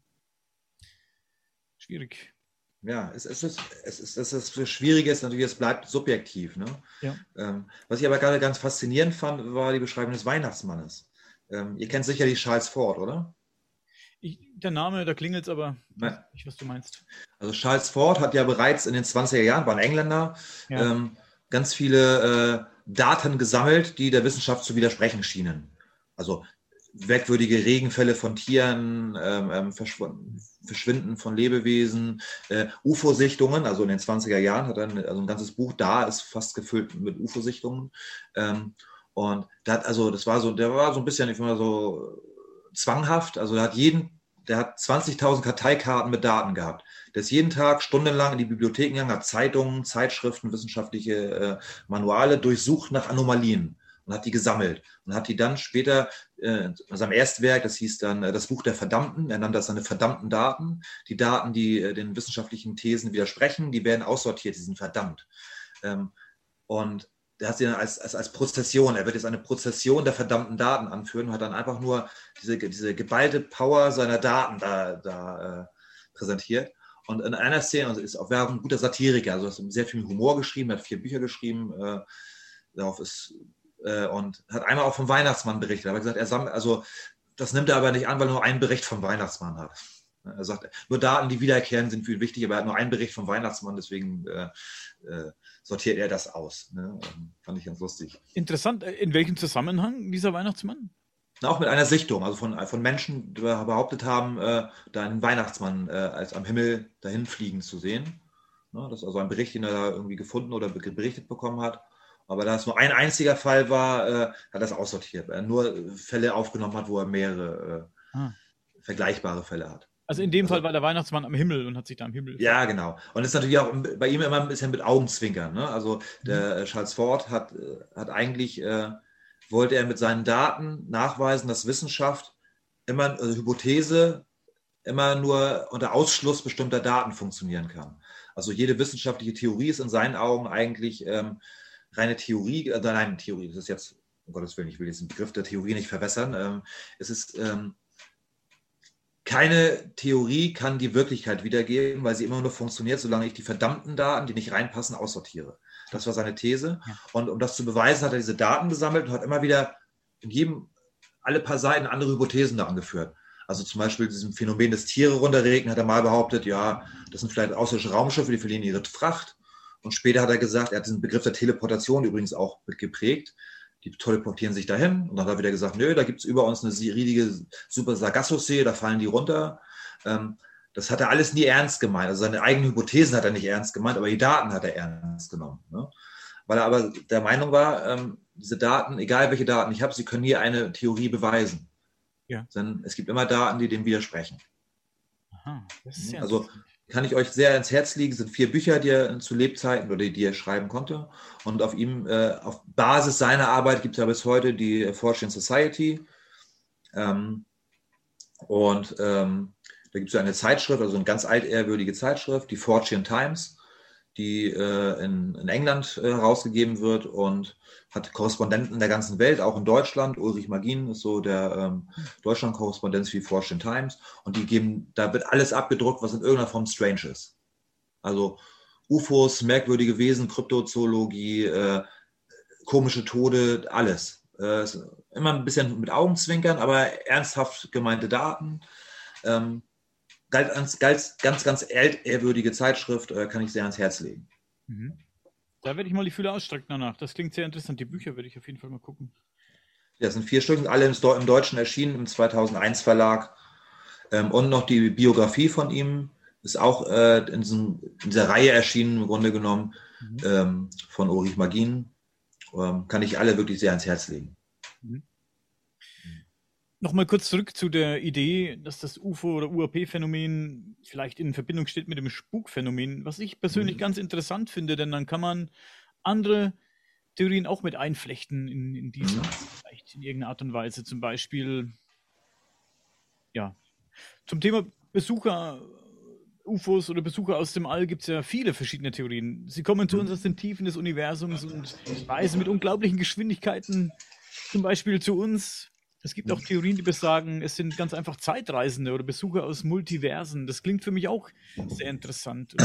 Kommt vielleicht äh, das, das bisschen mit so ins Spiel, ne, wenn man da über diese Spukerscheinungen spricht. Ja, aber es ist halt, das, das Problem ist, dass sie alle austauschbar sind. Ne? Also, es, also und, und das, das äh, sagt mir, ich würd, muss bescheiden herangehen. Also es macht keinen Sinn, äh, das aufzustellen, weil es austauschbar ist. Ich kann es ganz frei austauschen, ohne dass es in irgendeiner Form sich irgendetwas äh, dem Phänomen wegnehme oder hinzufüge. Ja. Es bleibt also pure Spekulation. Ähm, ich habe mich da, also ich habe mich eine ganze Weile befasst mit den melanesischen Cargo-Kulten. Und wenn, mich, wenn ich mir jetzt, ich könnte aus dem, aus dem melanesischen Glaubenssatz eine UFO-Theorie formulieren. Ne, die aus, aus, also bei den Melanesiern, die haben eine sehr diesseitsbezogene Glaubensrichtung. Also sprich, während wir Christen, äh, Muslime, äh, Juden, wie auch immer, einen jenseitigen Glauben haben. Also wir glauben, nach unserem Versterben gehen wir ins Jenseits und da das Paradies und so weiter und so fort, haben die Melanesier immer einen diesseitsbezogenen Glauben gehabt. Also sie haben gesagt, irgendwann kommen unsere Ahnen zurück auf die Erde, die kommen zu uns. Wir gehen nicht nach unserem Versterben dahin, die kommen zu uns. Jetzt könnte ich ja als spekulative These aufstellen, hm, vielleicht haben die ja in diesem, die Ahnen, also man hat ja zwischendurch geglaubt, als dann so die ersten Schiffe der Amerikaner kamen und so, das wären die Ahnen, das wären die Cargo-Dampfer. Unsere Ahnen kommen jetzt zurück, ne? oder mit den Flugzeugen. Unsere Ahnen kommen in den Flugzeugen, und besuchen uns. Vielleicht können wir sich vorstellen, dass in der Welt, wo auch immer die Ahnen jetzt sind, dass sie UFOs gebaut haben, um wieder im Diesseits zu erscheinen. Das wäre eine genauso austauschbare äh, äh, Sichtweise wie alle anderen auch. Ne? Ja. Aber aus Sicht äh, eines melanesischen Glaubenssystems könnte das durchaus plausibel sein. Mhm. Und das macht es kein bisschen. Ich, ich möchte da hier noch etwas einwenden. Ja. Es ist eines ähm, einwenden. Ich, ich, ich schätze dieses Gespräch so, weil es so nüchtern und mir so gut tut, weil ich mich mit diesem Thema, Thema so beschäftige. Du gehst da in ein Rabbit Hole und du verlierst dich. Das tut gut. Aber ich nehme, ähm, man muss schon unterscheiden, ob man jetzt sozusagen das Phänomen wahrnimmt und dokumentiert. Mhm. Ja. Äh, dazu gehört auch die Wissenschaft. Das brauchen mhm. wir jetzt. Deswegen finde ich, was Galileo macht in seinem Galileo-Projekt fantastisch. Mhm. Das ist notwendig. Alles, was ihr macht, ist notwendig. Trotzdem, ich bin der Meinung, wenn wir forschen wollen, mhm. und Forschung bedeutet auch in Wege gehen, wo wir noch nicht gegangen sind, mhm. müssen wir einfach auch Gedanken inkorporieren, die vielleicht etwas wild sind. Das mhm. Problem, was, glaube ich, Daniel etwas auch anspricht, da wir auch scheinbar mit vielen dieser Phänomene mit dem Bewusstsein zu tun haben, mhm. nach Beschreibung, nach Gary Nolan, nach all diesen Leuten, die das auch äh, erforscht haben, ja, müssen wir auch zur Erkenntnis kommen, dass leider Gottes das Bewusstsein sehr schlecht erforscht ist. Noch schlechter als die UAPs und UFOs. Das ist die erste Problematik. Ja. Das ist also in der Wissenschaft wahrscheinlich die, die weltgrößte Frage. Wo, was ist das Bewusstsein? Ja? Mhm. What's consciousness? Ja? Dann ist die, klar, die Frage von UAPs vielleicht leichter gefragt. es ist natürlich, und da gebe ich dir recht, sehr leicht sozusagen als außerstehender Gläubiger sozusagen das Ungewisse oder das Unbekannte in einen, in einen Blender hineinzutun mhm. und sagen, naja, jetzt haben wir einen, einen super Juice. Aber ja. andererseits, mittlerweile müssen wir auch zugeben, dass wir in der Wissenschaft so weit gekommen sind. Ich meine, ich versetze mich mhm. nur zurück, wo die Wissenschaft, wie sie mit den UAPs umgegangen sind, 1980, mhm. 1990, ja. Und ja. ich glaube, die große Wende kam mit Alcubert, wo sie gesagt hat, naja, prinzipiell sozusagen Raum und Zeit zu reisen, könnte irgendwie möglich sein, auch wenn wir das Energie des Universums brauchen würden. Ja. Aber ich glaube, der Zeitgeist ändert sich und wir schauen in Bereiche hin. Und was ich, wenn, wenn du äh, Shidakis und, und, und Kevin Kuhn anschaust, die Wissenschaftler, die Physiker, die sich diese Fragen auch, Lin und so weiter, die super Papers geschrieben haben, ähm, die gehen, die, die, die, zerstören nicht die, die, die Wissenschaft, sondern die ja. gehen nur einen Schritt weiter. Und ich glaube, das brauchen wir.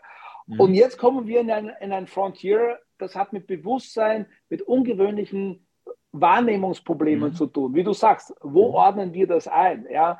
Und da wird natürlich eure Arbeit wahrscheinlich auch noch sehr problematisch sein. Schaut ihr auch so kognitive Forschung an, dass ihr sagt, okay, wie könnte das in das Bild hineinschauen? Unabhängig, dass das jetzt ja. echt sein kann, aber nur rein mhm. von der kognitiven Forschung. Also, ja klar, also Wahrnehmungspsychologie zum Beispiel ist ein ganz wichtiges Thema. Ne? Also, ich glaube, da, da war die GEP lange vor meiner Zeit schon mit einem Vorreiter, die sich auch Wahrnehmungspsychologie angeschaut haben. Ne? Also, man muss dazu sagen, als die GEP entstand, wenige Jahre später auch die MUFON damals, ähm, die ist noch wenige Jahre danach gekommen in Deutschland. Mhm. Da gab es die Duist, die geben noch heute die UFO-Nachrichten raus. Ne?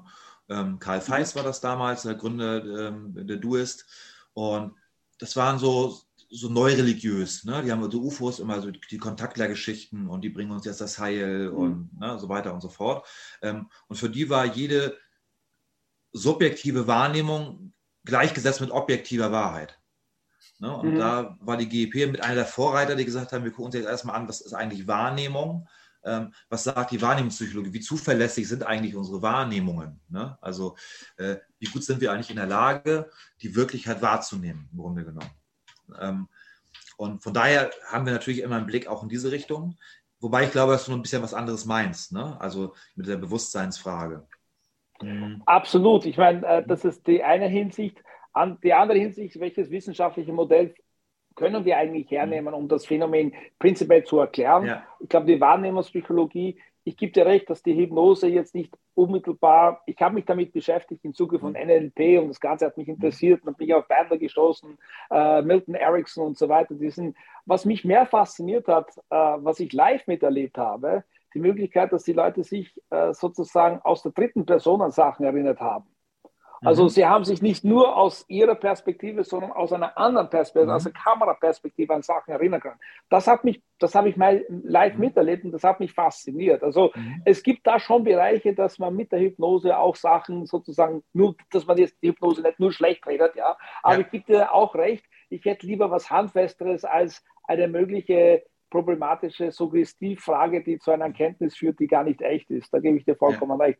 Ähm, aber in, in, in, äh, zurückzukommen zu deinen Fällen in Deutschland, gibt es ja. in den letzten, ich komme immer wieder zurück, weil ich, ich möchte es einfach ja. wissen, habt ihr einfach Fälle, wo ihr, äh, also sagen wir in den letzten, seit 2000, das ist nicht so lange her, 22 Jahre, das ist überschaubar, wo man mehrere Leute hat, die das gleich gesehen haben. Gibt es eine Handvoll oder gibt es viele? Also quantitativ sind das jetzt zehn mhm. Beobachtungen, wo ein, ein UAP gesichtet worden ist von zwei unabhängigen oder mehreren ja. Leuten. Überhaupt eine Gruppe von Leuten, gibt es sowas überhaupt? Das, da höre da hör ich selten. Gibt es eine Gruppe von Leuten, die so ein Phänomen gesehen haben? Also, ähm, habe ich jetzt, fällt mir jetzt tatsächlich kein Fall ein. Das dürfte aber eher damit zusammenhängen, äh, mit, also, dass die, die Meldequote zu gering ist. Ne? Also es dürfte okay. tatsächlich, da bin ich mir relativ sicher, damit zusammenhängen, dass äh, Menschen oftmals ihre Sichtungen gar nicht melden und dass man deshalb äh, auch selten an solche Daten gelernt. Ne? Also das zur gleichen Glaubst, Zeit. immer das, das Stigma so groß, dass es mir peinlich, das zu melden. Ja, ja und oftmals äh, melden die das dann ein paar Jahren Verzug und lass es nur zwei Jahre sein. Ach, okay. hier vor zwei Jahren, da war was. Ne? Und dann ist es aber schon zu spät, um äh, quasi dann noch äh, weitere Zeugen zu finden ne, aus dieser Zeit. Das ist das Problem. Aber es ist, es ist ja. immer noch diese Hemmschwelle. Ja, und die Frage ist auch, warum warten die Leute dann zwei Jahre mit der Meldung? Das ist ja auch nur aus dem aus der Haltung selber heraus, dass die glauben, dass das nicht sein kann, was sie da gesehen haben und probieren sich einzureden, nein, wenn das so wäre, hätte man das schon gesagt. Und dann irgendwann aber trotzdem der Drang von innen so groß wird, dass er sagt, nein, ich habe das gesehen, ich kann das nicht trotzdem weiter leugnen, ich muss das jetzt irgendwem sagen und dann erst irgendwo ja. hingehen. Aber das ist ja eher so diese Hemmung, erstmal natürlich als lächerlich dargestellt zu werden oder auch ja, vor sich selber halt, sich selber nicht zu trauen der eigenen Wahrnehmung. Genau, also du dieses lächerlich fühlen, das ist tatsächlich ganz oft ein Problem. Und natürlich die Frage, wer, wer ist eigentlich der Ansprechpartner? Also an wen kann ich mich mhm. eigentlich wenden? Das ist ja auch ganz oft ein Problem. Ne? Ähm, ja. das, das macht ja das UAP, den Begriff so schwierig. Ne? Also wenn wir jetzt anfangen, nur von UAP zu reden und vielleicht unsere Homepage umbenennen in äh, UAP-Erforschungs, äh, wie auch immer, dann finden uns vielleicht die, die Zeugen gar nicht mehr, weil sie nach UFO äh, googeln. Mhm weil die Uhr vielleicht. Also du hast das gleiche Problem wie das US-Militär. Das die USA, wir nennen das das und die und die können das nicht korrelieren. Okay, ja. gut. Reporting-Problem, ja. Problematisch. Ich, äh, also ähm, Mirko hat absolut recht, es fällt mir spontan äh, die Phoenix Lights ein. Äh, ja. Wäre auch neugierig, was du dazu sagst. Mhm. Und da war ja dieser eine Schauspieler, der geflogen ist. Ich, mir fällt jetzt sein Name nicht ein. Ähm, und der, der hat. War es Dan Aykroyd? Nee. Nein, nein, nein, nein. Der, der hat zu viel mit UFOs zu tun, den würde ich nicht glauben. Okay. ähm, nein, das war eine andere. Es fällt mir wieder ein, ja. aber es ist wurscht. Sein Sohn hat sich wieder daran erinnert und er okay. sagt: oh, Warte ein bisschen, ja, ich kann mich auch daran erinnern. Dass, ja. wie der Mirko gesagt hat, dieses Phänomen ist, ja, ich meine, ich habe auch was gesehen und da ich nichts mehr in, in den Nachrichten oder sonst was, das haben bestimmt Millionen Leute auch gesehen, da nichts liest, dann tust du das irgendwie weg. Und ja. ich glaube, das ist schon irgendwie dieses Verdrängungsmechanismus im Kopf. Man darf nicht vergessen, rein kognitiv nehmen wir nur 10% eigentlich wahr und der Rest ist ein Unterbewusstsein. Also da tut sich natürlich sehr viel, ja, ja und da ist sehr viel ja. gelagert. Das ist problematisch. Ähm, was hältst du von den Phoenix Lights? Ähm, tatsächlich habe ich mich mit ihnen nie näher äh, befasst. Also ich kenne sie natürlich, ich habe darüber gelesen, ja. äh, habe darüber was gesehen, aber ich habe mich dazu wenig reingearbeitet, als dass ich dazu ähm, ja eine persönliche Einstellung hätte. Ne? Also da mhm. bin ich immer recht vorsichtig. Ähm, es ist ein Unterschied, ob ich äh, glaube, mich auszukennen oder mich wirklich intensiv damit befasst habe. Ne? Und nur ja. weil ich äh, das in, in, fünf Büchern gelesen habe und in, in drei YouTube-Videos, kenne ich mich nicht damit aus. Und ähm, das ist mir zu wenig, um mir dann ein Urteil zu bilden. So muss ich es ausdrücken.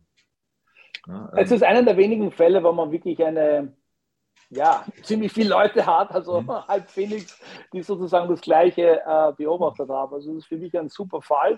Äh, das Problem, das ich auch mit Phoenix Light habe, wie du sagst, YouTube-Filme und dann kommen 100.000 andere, da gibt es 100.000 verschiedene Interpretationen.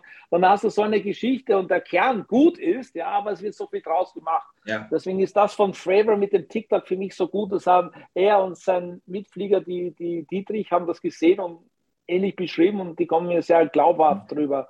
Aber wie gesagt, äh, es wäre gut, dieses TikTok einmal kosten zu dürfen. ja, nein. Also ich glaube, also die GEP versucht sich natürlich weitestgehend erstmal auf das, auf, auf ihre Kernkompetenz zu, zu beschränken. Das sind mhm. einfach die Fälle, die wir selber bearbeiten. Ne? Also den Rest hat man natürlich im Blick. Äh, manchmal intensiver und manchmal ein bisschen nicht ganz so intensiv im Blick, aber wichtig ist, also unsere Kernarbeit, das hat tatsächlich Fallarbeit. Ne? Das ist das, was das, das den Kern der GEP ausmacht ähm, die eigenen Daten. Und das sind auch die Daten, die ich immer nur in solche, in solche äh, Forschungsarbeiten mit einbeziehen würde. Ne? Also ich, ich, ich, sehe wenig Sinn darin, mir jetzt äh, Best-of-UFO-Fälle aus der Literatur zu ziehen. Ähm, mhm. weil ich da viel zu viele Daten gar nicht habe. Ich habe gar keine Primärdaten, sondern nur eben das, was äh, Schriftsteller später darüber geschrieben haben. Ähm, ja, aber ich meine, du hast ja den glücklichen, die glückliche Situation, dass du 5000 Fälle vor deiner genau. Nase liegen. Ich beneide dich fast darum, ja, ich würde die gerne mir einmal ansehen. Und das muss ja total spannend sein. Du musst nur Mitglied werden, dann hast du die Chance. Ja, so, die, okay. Gibt es keine Möglichkeit für Nichtmitglieder irgendwie so eine Datenbank einzusehen? Das ist ja nicht öffentlich. Also eine Datenbank haben wir, die UFO-Datenbank. Ne, da sind die Fälle ja äh, zumindest äh, aufgeführt. Ja. UFO, äh, UFO-Datenbank.de. Ähm, da kann man auch so ein bisschen mit ein paar Tools äh, so ein bisschen äh, sortieren und äh, filtern, klar. Aber die eigentlichen Daten, also die, die Fallakten, die haben wir natürlich äh, in unserem Archiv stehen und äh, in digitalisierter Form. Aber auch aus Datenschutzgründen können wir die natürlich nicht alle online stellen. Ähm, Das macht auch keinen Sinn. Da spricht auch der Datenschutz gegen. Die sind natürlich für uns als, als Vereinsmitgliederinnen, als Vereinsmitglieder aber zugänglich. Hm. Er macht eine tolle Wobei, Arbeit. Ich, ich, ich werde Mitglied. Wir haben ein Mitglied gewonnen ja, heute bei diesem YouTube. Ich bin dabei, weil ich möchte die Daten sehen. Die faszinieren mich. Also. Ja, wobei wäre es für eure Forschung nicht vielleicht auch sinnvoll, wenn diese Daten anonymisiert veröffentlicht werden, zumindest mit Sichtungsort und Zeitpunkt, dass dann andere Leute schon mal gucken können, gab es da eine Sichtung und vielleicht dementsprechend dann auch darauf Bezug nehmen können bei ihrer Meldung. Das gibt es ja in der UFO-Datenbank. Ne? Also es gibt eine Homepage, ufodatenbank.de, da ist das tatsächlich äh, so, der also Fall, dass die Fälle eingepflegt sind. Ne? Und da kann man eben auch sortieren, ne? also nach Klassifizierung. Man kann zum Beispiel sagen, ich suche jetzt mal alle Fälle aus ähm, Schleswig-Holstein raus, also wo ich hier mhm. sitze. Ne? Ähm, gucke ich mir alle Fälle der letzten 50 Jahren an, die die GEP aus Schleswig-Holstein bekommen hat. Oder aus NRW oder aus Bayern oder aus Österreich, wie auch immer. Also gibt es die dann doch öf öffentlich einsehbar, weil. Genau, aber nicht die ganzen Akten, ne? Also mhm. sprich, nee, klar. Äh, also, nicht die, die, mhm. die, was nicht, Telefonnotizen, die Fragebögen, äh, eingeblendete Fotos. Äh, also Zeitraum und Ort und Geschehnis sozusagen. Genau, ne, genau. Das, das findet man in der UFO-Datenbank. Ich habe mich also, Entschuldige. Mach ich muss, ich kann nicht. Mach nur, mach nur, alles gut. Mich hat immer fasziniert, da gab es einmal so eine Zusammenfassung an verschiedenen Formen, die man sieht. Ja? Mhm. Habt ihr eine gewisse Häufigkeit an Formen? Also es ist ja immer auch zeitabhängig. Also man ja. sieht jetzt so mehr leuchtende Kugeln. Früher waren es diese klassischen äh, Flying Saucers, also wie nennt man das, Untertassen und so weiter. Gibt es eine Häufigkeit bei euch auch, immer so eine Verteilung und gibt es eine ungewöhnliche Beschreibung von etwas, was du gesagt hast, that's really weird, abgesehen vom Weihnachtsmann jetzt? Ja, also ähm, nein, ich glaube, äh, alle Formen kommen vor. Von diesen Zusammenstellungen halte ich, dass ich jetzt mich, ich bin ja manchmal der Spaßverderber, halte ich immer recht wenig, weil sie äh, zu wenig Details darstellen. Also selbst wenn mhm. ich jetzt sage, ich habe aber ich habe doch hier äh, 20 äh, Dreieckssichtungen, dann sind diese Dreiecke oftmals aber, wenn man genauer in die Daten reingeht, sehr unterschiedlich beschrieben. Also ich, okay. harte Ecken, abgerundete Ecken, äh, äh, spitzwinklig, stumpfwinklig, wie auch immer. Also es gibt dann ja verschiedenste Dreieckformen. Also man kann nicht sagen, 20 Dreiecke sind 20 Dreiecke, sondern es können auch 20 verschiedene Dreiecke sein, die beschrieben werden. Man kann nur die Grundform natürlich benennen. Ne? Man kann sagen, aber da kommt eigentlich alles vor. Ähm, was einmal spannend war, ich kriege den Fall, aber da muss ich mich jetzt entschuldigen, gerade nicht mehr ganz zusammen. Äh, da hatten wir in einem Jahr aus zwei völlig verschiedenen Gebieten äh, eine sehr ungewöhnliche Form und die zwar zweimal komplett identisch beschrieben wurde. Ne, das, das war okay. eigentlich äh, ähm, sehr faszinierend. Und wie war die Form? Ja, ich, ich kriege das gerade nicht mehr ganz zusammen. Da müsste ich nochmal nachschauen. so circa. Ja, jetzt hast du mir den, jetzt bin ich neugierig geworden. Ein bisschen. Ich, ja, ich, ich krieg's tatsächlich was nicht. Eckig, was rund? Ja, ja, ja. Ich, ich, ich kann es dir tatsächlich gerade nicht so genau sagen. Ich, ich, ich krieg's nicht mehr zusammen. War aber okay. faszinierend, also weil, also wir haben einen, diesen einen Fall bearbeitet und der andere Fall wurde von Luc, Luc Burgin damals recherchiert in der Schweiz. Mhm. Ne? Und das im, im, gleichen Jahr stand, fand das statt und es war eben, ja, genau das gleiche Objekt. Das war äh, schon sehr ungewöhnlich. Das heißt, das spricht also dafür, Tassen, dass nicht... eine tassenförmige Ob Objekt oder war das eine Kuh? Oder? Nee, es, Weißt du, also okay, Kugel, gut, dann lass äh, Also es ist eine, eine komplexere Form gewesen, also so, dass eine Kugel, das wäre jetzt langweilig, weil ähm, ne, das ist eine, da kann ja. auch jetzt zweite Person, es war wirklich etwas, eine auffallende Struktur, mhm. die so in dieser Form zweimal äh, im gleichen Jahr beschrieben schon was sehr Außergewöhnliches war. So muss man sagen. Bleiben wir beim Strangers-Katalog, weil das wollte ich noch auf die Rausnutzung, das strangeste Objekt oder die, wo du sagst, okay, das ist echt weird. Ja. müsste ich jetzt nachdenken. Es sind einfach immer verschiedenste, also bei verschiedenen Sichtungen verschiedene Einzelmerkmale, die manchmal sehr strange sind. Ne? Ähm, zum Beispiel, ich habe da habe ich neulich auch ein Video drüber gemacht, äh, ein Fall von 1929, den haben wir erst viele, viele Jahrzehnte später gemeldet bekommen vom Zeugen. Äh, mhm. Der war damals in Österreich unterwegs auf so einer Wallfahrt über die Almen, äh, über die Berge da. Und ähm, da sind sie so, als in der Nacht kamen sie so auf den Berg an, so einen kleinen Wald, und da waren dann äh, auch äh, die, die Birkhühner, haben da ein bisschen rumgegackert. Und plötzlich glaubten sie, es fängt an zu dämmern. Ne? Es wurde plötzlich hell.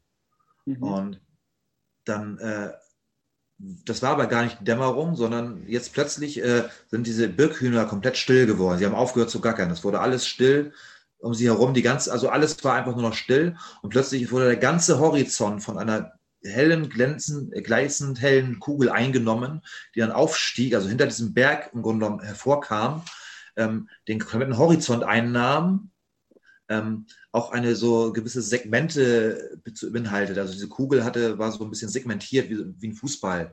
Ne? Also diese, diese, diese Karos mhm. Fußball sah das aus, ist dann immer mehr aufgestiegen und dann hat eine Beschleunigung davon geflogen. Ne? Ähm, und da war natürlich so als stranges äh, Aspekt erstmal die unfassbare Größe dieses Objekts, äh, nirgendwo hinter so einer Bergkuppe und ähm, dieser, dieser ähm, Ostfaktor, also dieses äh, plötzliche Verstummen der ganzen Tierwelt und was, wo sich dann plötzlich für äh, die Zeugen das alles so unwirklich anfühlte. Ne? Als, äh, ja, das ganze Gut, aber Leben, Österreich, österreichische Alpen und der Schnaps dort, das kann einige Erleuchtungen dabei Das ist möglich. Ich wollte vorhin noch hinzufügen, weil du von diesen Dreiecks-UFOs gesprochen hast. Mhm. Das ist ja auch was, was ich gesehen habe. Da war ich 16, da, werd ich, da wurde ich vor einer Weile, ich habe das schon ein paar Mal hier im Podcast erzählt. Mhm. Und ähm, war ganz intensiv und interessant damals, was ich da gesehen habe mit meinen, äh, meiner damaligen Freundin, mit einem Kollegen zusammen. Also dreieckiges äh, Flugobjekt, hat sich sehr strange bewegt, mit einem Licht in der Mitte, bla bla bla.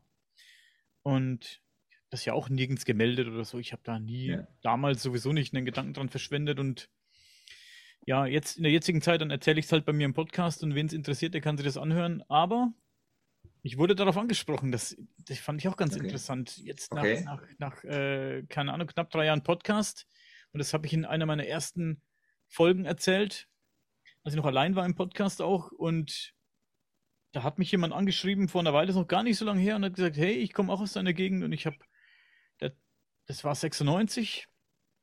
Und ja, da war ich 16, wie gesagt. Und der sagt, ich habe da auch was gesehen. Auch in dem okay. Gebiet. Und das fand ich ganz spannend, dass der auch was beobachtet hat. Ich habe mir nämlich gedacht damals, und meine zwei Kollegen, die dabei waren, auch, mhm. das muss doch jemand, das muss doch ja, ja. jemand sehen jetzt. Das gibt's doch nicht, dass das, dass du im Radio, im TV nichts darüber hörst oder irgendjemand irgendwo drüber quatschen hörst, wenn du, ich meine, das war in einem kleinen Ort, ne? saß mhm. da nie, niemand auf dem Balkon oder irgendwo am Lagerfeuer oder was weiß ich, wo es so eine sternenklare Nacht ist, war warm. Das muss doch zur Hölle irgendjemand noch gesehen haben, außer uns, ne? Ich glaube, das hemmt auch die Meldebereitschaft, wenn man schon denkt, ach, irgendwer wird das auch gesehen haben, wenn das da wirklich wäre, der wird das schon Bescheid sagen. Das war jetzt nicht der Grund, warum ich es nicht irgendwo gemeldet habe. Einfach aus, aus Unwissenheit damals. Weiß nicht, ob 96 gab es da irgendwas Interessantes, wo man, hätte, wo man das hätte melden können. Ich weiß es nicht. Bei uns. Bei euch, ja gut. Seit, Gibt euch nicht seit 97 oder wie war das? 72. Ach, 72 72. war das. Ach, 72 ja. schon logisch. Ja, sorry, Entschuldigung, hast du ja vorhin schon erzählt. Habe ich auch gelesen. Ähm, ja, auf jeden Fall äh, ganz interessant, dass sich da jemand gemeldet hat, gesagt, hey, ich komme aus deiner ja. Gegend, nicht so komplett. Also ich bin in Coburg, er ist Bamberg, das sind so 30 Minuten irgendwie ja. nichts mit dem Auto fährst. Aber er sagt, er hat dasselbe beobachtet. Ein Dreieck mit abgerundeten Ecken und einem Licht in der Mitte. Fand ich ganz interessant. Und auch die, Be Bewegungsmuster, die blitzschnellen Bewegungen wirklich im Z- oder im Zickzack-Muster. Zack, zack, zack. Ja. Und ähm, auch über große Distanzen hinweg hat fast dasselbe beobachtet. Fand ich sehr ja. spannend. Auch zur gleichen Zeit, also roundabout. Ich, ich habe gesagt, das war 96 und es muss ja mhm. im, im Sommer gewesen sein. Ich würde sogar sagen im Hochsommer. Das war mitten in den, also es war spät, spät, mhm. ja, sehr später Abend und es war noch ganz schön warm und stand klarer Himmel und er beschreibt so ungefähr genau dieselbe Zeit. Ich habe nicht mehr, ich habe jetzt nicht genau den Monat im Kopf oder irgendwie den, die, die ne, Kalenderwoche, das weiß ich ja. nicht, aber also es, es passt ja schon gut überein. Also das war 96, es war sehr warm, sagt er, und der Zeitraum und der Ort, ja, finde ich cool. Spannend, ja, tatsächlich. Sehr, sehr interessant. Also, ja. ne, ähm, schade, dass er schon so lange her ist. Also, ähm, ja, da sie sicherlich noch spannende Daten erheben können. Ne? Ähm, hätte ich ja, da ein Smartphone gehabt, Mensch. Hätte ich ja. da mal, ich hätte, ich wäre der Erste, der ein vernünftiges Video gemacht hätte von den Dingern. Ich sag's euch, ja. das ist ja auch immer ein großes Problem. Hey, heutzutage, das ist mein großes Problem. Ich bekomme ja. auch im Zuge dieses Podcasts und ähm, wir bekommen da echt Videos zugeschickt. Jetzt auf über WhatsApp bekommen mhm. äh, wir viele Nachrichten. Ich habe erst die Tage wieder, hat mir jemand, hey, ich habe was Interessantes entdeckt im Internet und hier guck dir das und das Video an, guck dir das mhm. und das Video an. Oder in einer interessanten ähm, ähm, Gruppe, der mich jemand hinzugefügt hat, da sind viele Videos und ich denke mir immer, das sind für mich halt, für mich, wenn, wenn ich etwas sehe, ein Bild oder ein Video, das alles oder nichts sein kann, dann mhm. hat das für mich für mich persönlich, ist mein subjektives Empfinden, keinerlei Wert. Also es ist interessant, natürlich schaut cool aus. Ich gucke mir das auch an. Es macht Spaß, mir das anzugucken. Aber ich denke mir, was habe ich jetzt davon, da Energie reinzustecken oder Zeit damit zu verschwenden, in Anführungszeichen, zu versuchen, dieses Bild zu analysieren. Das kann in der heutigen Zeit, es kann alles sein, das kann der Chatbot sein oder es kann gar nichts sein. Wir können ja. alles fälschen. Es gibt, weißt du, CGI, was weiß ich, du, du kannst so mega gute Fälschungen machen. Es ist verrückt. Ja, also wichtig ist natürlich in solchen Fällen, wir kriegen ja auch natürlich viele Fotofälle, ähm, erstmal, was haben die Menschen eigentlich gesehen? Also auch da sind wir wieder auf die Zeugenaussage. Ne? Also ähm, was beschreiben uns die Zeugen zu dem, was sie da gefilmt haben? Und äh, inzwischen hat man natürlich echt viel Erfahrung damit. Also so ganz oft kriegt man ja Fotos ohne Sichtung. Also sprich, das haben die später erst am Foto überhaupt gesehen, dass da irgendwas drauf ist. Ja. Ne? Ähm, und da hast du dann ganz oft so Linsenreflexion, das kannst du eins zu eins nachweisen über ganz einfache Methoden. Ähm, so äh, Folienballons, also ganz offen. Da kann man dann, wenn man genau guckt, äh, kann man sogar sagen, ah, siehst du, das ist schon wieder der Spongebob-Folienballon da oben. Äh, soweit kann man das tatsächlich auch im Pixelbreit tatsächlich noch äh, nachweisen. Ne? Oder ähm, irgendein anderer äh, wiederkehrender ähm, Ballon.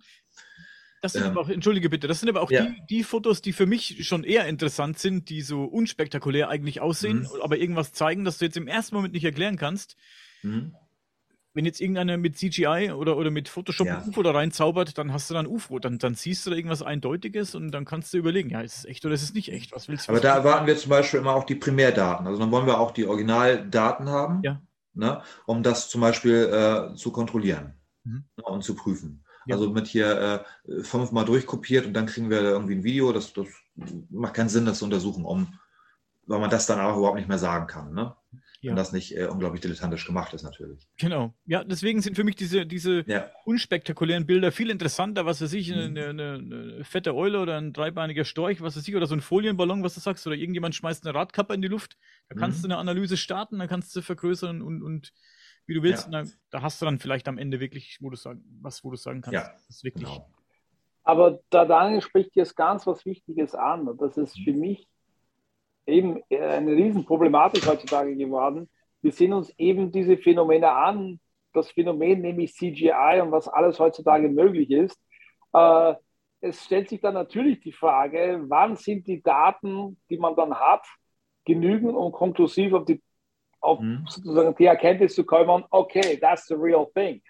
Ja. Es ist sogar so weit gekommen, dass ich bezweifle, wenn das Ding vor dem Weißen Haus landet, dann werde ich denken, es gibt ja. immer eine andere Erklärung. Ja? ja also ja. es ist für mich so problematisch, wann können wir wirklich sagen, welche Daten brauchen wir, welche Möglichkeiten haben wir, um das wirklich jetzt handfest zu machen. Wenn du jetzt viele Bilder hast vom selben Objekt aus vielen verschiedenen Ecken der Welt vielleicht, ne, dann könntest du sagen, da könnte, da könnte was dran sein. Absolut. Das ist etwas, was mich bei den letzten Hearings so gestört hat. Der, also was letzten Dienstag war, ähm, würde ich mich auch gerne dazu befragen. Äh, die haben den Nimitz-Vorfall. Sie wissen, das Ding war unter Wasser. Man hat vorher von den Radardaten äh, angenommen, dass da irgendwas von, vom Weltall runterregnet, also zahlreich sogar. Dann hätte ich auch gefragt, na, habt ihr auch Daten von, was ich, die NASA oder Space Force oder wer auch immer oder unter Wasser, um eben diesen Vorfall in verschiedenen Bereichen auch ja. zu korroborieren und sagen, wir haben eine Überschneidung. Das wäre für mich zum Beispiel absolut wow, ja, das hat mir gefehlt, diese Frage. Aber was hast du von den Hearings eigentlich letzten Dienstag gehalten? Ähm, das war interessant. Also für mich hat das vor allem eine Sache ein bisschen bestätigt. Mhm. Also ich glaube, das Problem, also es gibt ja auch immer haufweise äh, Verschwörungstheorien, die glauben zu wissen, dass die USA ganz viel, eigentlich schon alles wissen über die UFOs und das nur verheimlichen. Ähm, ich bezweifle das. Ähm, Im Gegenteil, es ist unglaublich interessant zu sehen. Also, ähm, ich weiß gar nicht an welcher Stelle, da wurde so, ein bisschen auf das Projekt Blue Book angesprochen. Und äh, die, die, war gar nicht so ganz klar, worum es da geht. Was ist eigentlich Blue Book? Ja. Und was sagt mir das? Die USA machen UFO-Forschung schon seit Jahrzehnten, immer mal wieder. Und immer mal, die fangen ständig von vorne an. Also sprich, wir hatten damals Projekt Science, Projekt äh, ähm, äh, äh, Bluebook, Projekt äh, Grudge, bla bla bla bla bla. Wir hatten das Pentagon-Projekt bis 2017. Wir haben jetzt die äh, UAP Task Force und die fangen immer wieder von vorne an. Ne? Also sprich, wir haben keine kontinuierliche UFO-Forschung der USA über Jahrzehnte hinweg mit aufbauenden Erfahrungen, ähm, Methoden, die verbessert werden, mit Erkenntnissen, die gewonnen und weiter ausgearbeitet werden, sondern die fangen immer wieder bei Null an. Zumindest nach außen hin. Ja, ja ich bin mir sicher, dass das tatsächlich der Fall ehrlich ist. Ehrlich gesagt, es ist mir Blunzen, was die vor 50 Jahren gemacht haben. Tatsache ist, dass sie schon, das ist im ersten Bericht rausgekommen, schon länger, vier, fünf, acht Jahre sich das anschauen. Ob nicht schon seit 2004 bei der Nimbus-Vorfall. Mhm. Das ist schon genügend Zeit, mit deren technischen Möglichkeiten genügend Daten zu sammeln. Wo ich dir recht gebe, was mich auch schockiert, dass sie, ich meine, nach 9-11 waren die so da und haben was gemacht. Ja. Äh, es, ob man es glaubt oder nicht, aber ich, ich gebe dir recht. Ich glaube, der ganze Militärapparat und der Intelligence Service, die haben 17 Geheimdienste. Ich meine, ich weiß nicht mal, wenn wir in Österreich eines haben. Äh, äh, es ist, es ist die Kommunikation innen kann nur schwierig sein. Ja? Dass es Daten gibt, davon bin ich überzeugt. Ja? Aber ich, ich, ich gebe dir deinen Schluss total recht. Dass, es ist schon obskur, dass sie schon so weit gegangen sind und dann jedes Mal sagen, okay, fangen wir von neu an. Das ist absurd. Ja, also ich glaube, dass die zivile UFO-Forschung, egal ob in Deutschland, in den USA oder äh, in vielen anderen Ländern dieser Welt, weiter ist als die militärische UFO-Forschung. Weil sie eine durchgehende Tradierung ihrer Forschung hat. Und das haben, das haben äh, die USA eben nicht. Sie haben immer wieder verschiedene Neuansätze. Du, äh, weil du sagst, ihr kollaboriert manchmal mit MUFON. Wie sind die Daten? Weil das ist etwas, was mich immer fasziniert. Das immer die Rede davon vom Militär, dass die Daten sozusagen nicht korrelierbar sind oder synchronisierbar mhm. sind oder was auch immer. Äh, ist es wirklich so ein Problem, wenn er mit MUFON gemeinsam Daten austauscht? Ist da ein Problem, dass man sagt, okay, warte, eine gänzliche andere Einteilung? Also es ist manch, äh, natürlich ist das manchmal schwierig. Also äh, UFO-Szene war ja auch immer geprägt von äh, so Streitigkeiten und Zwist und du siehst das anders als hm. ich, dann kann ich den nicht mögen und bla bla bla. Äh, ja. das, also diese, diese Kinderkacke, die zieht sich ja eigentlich durch die gesamte, ich sag mal, Grenzwissenschaftsszene seit Jahrzehnten. Ne? Also mhm.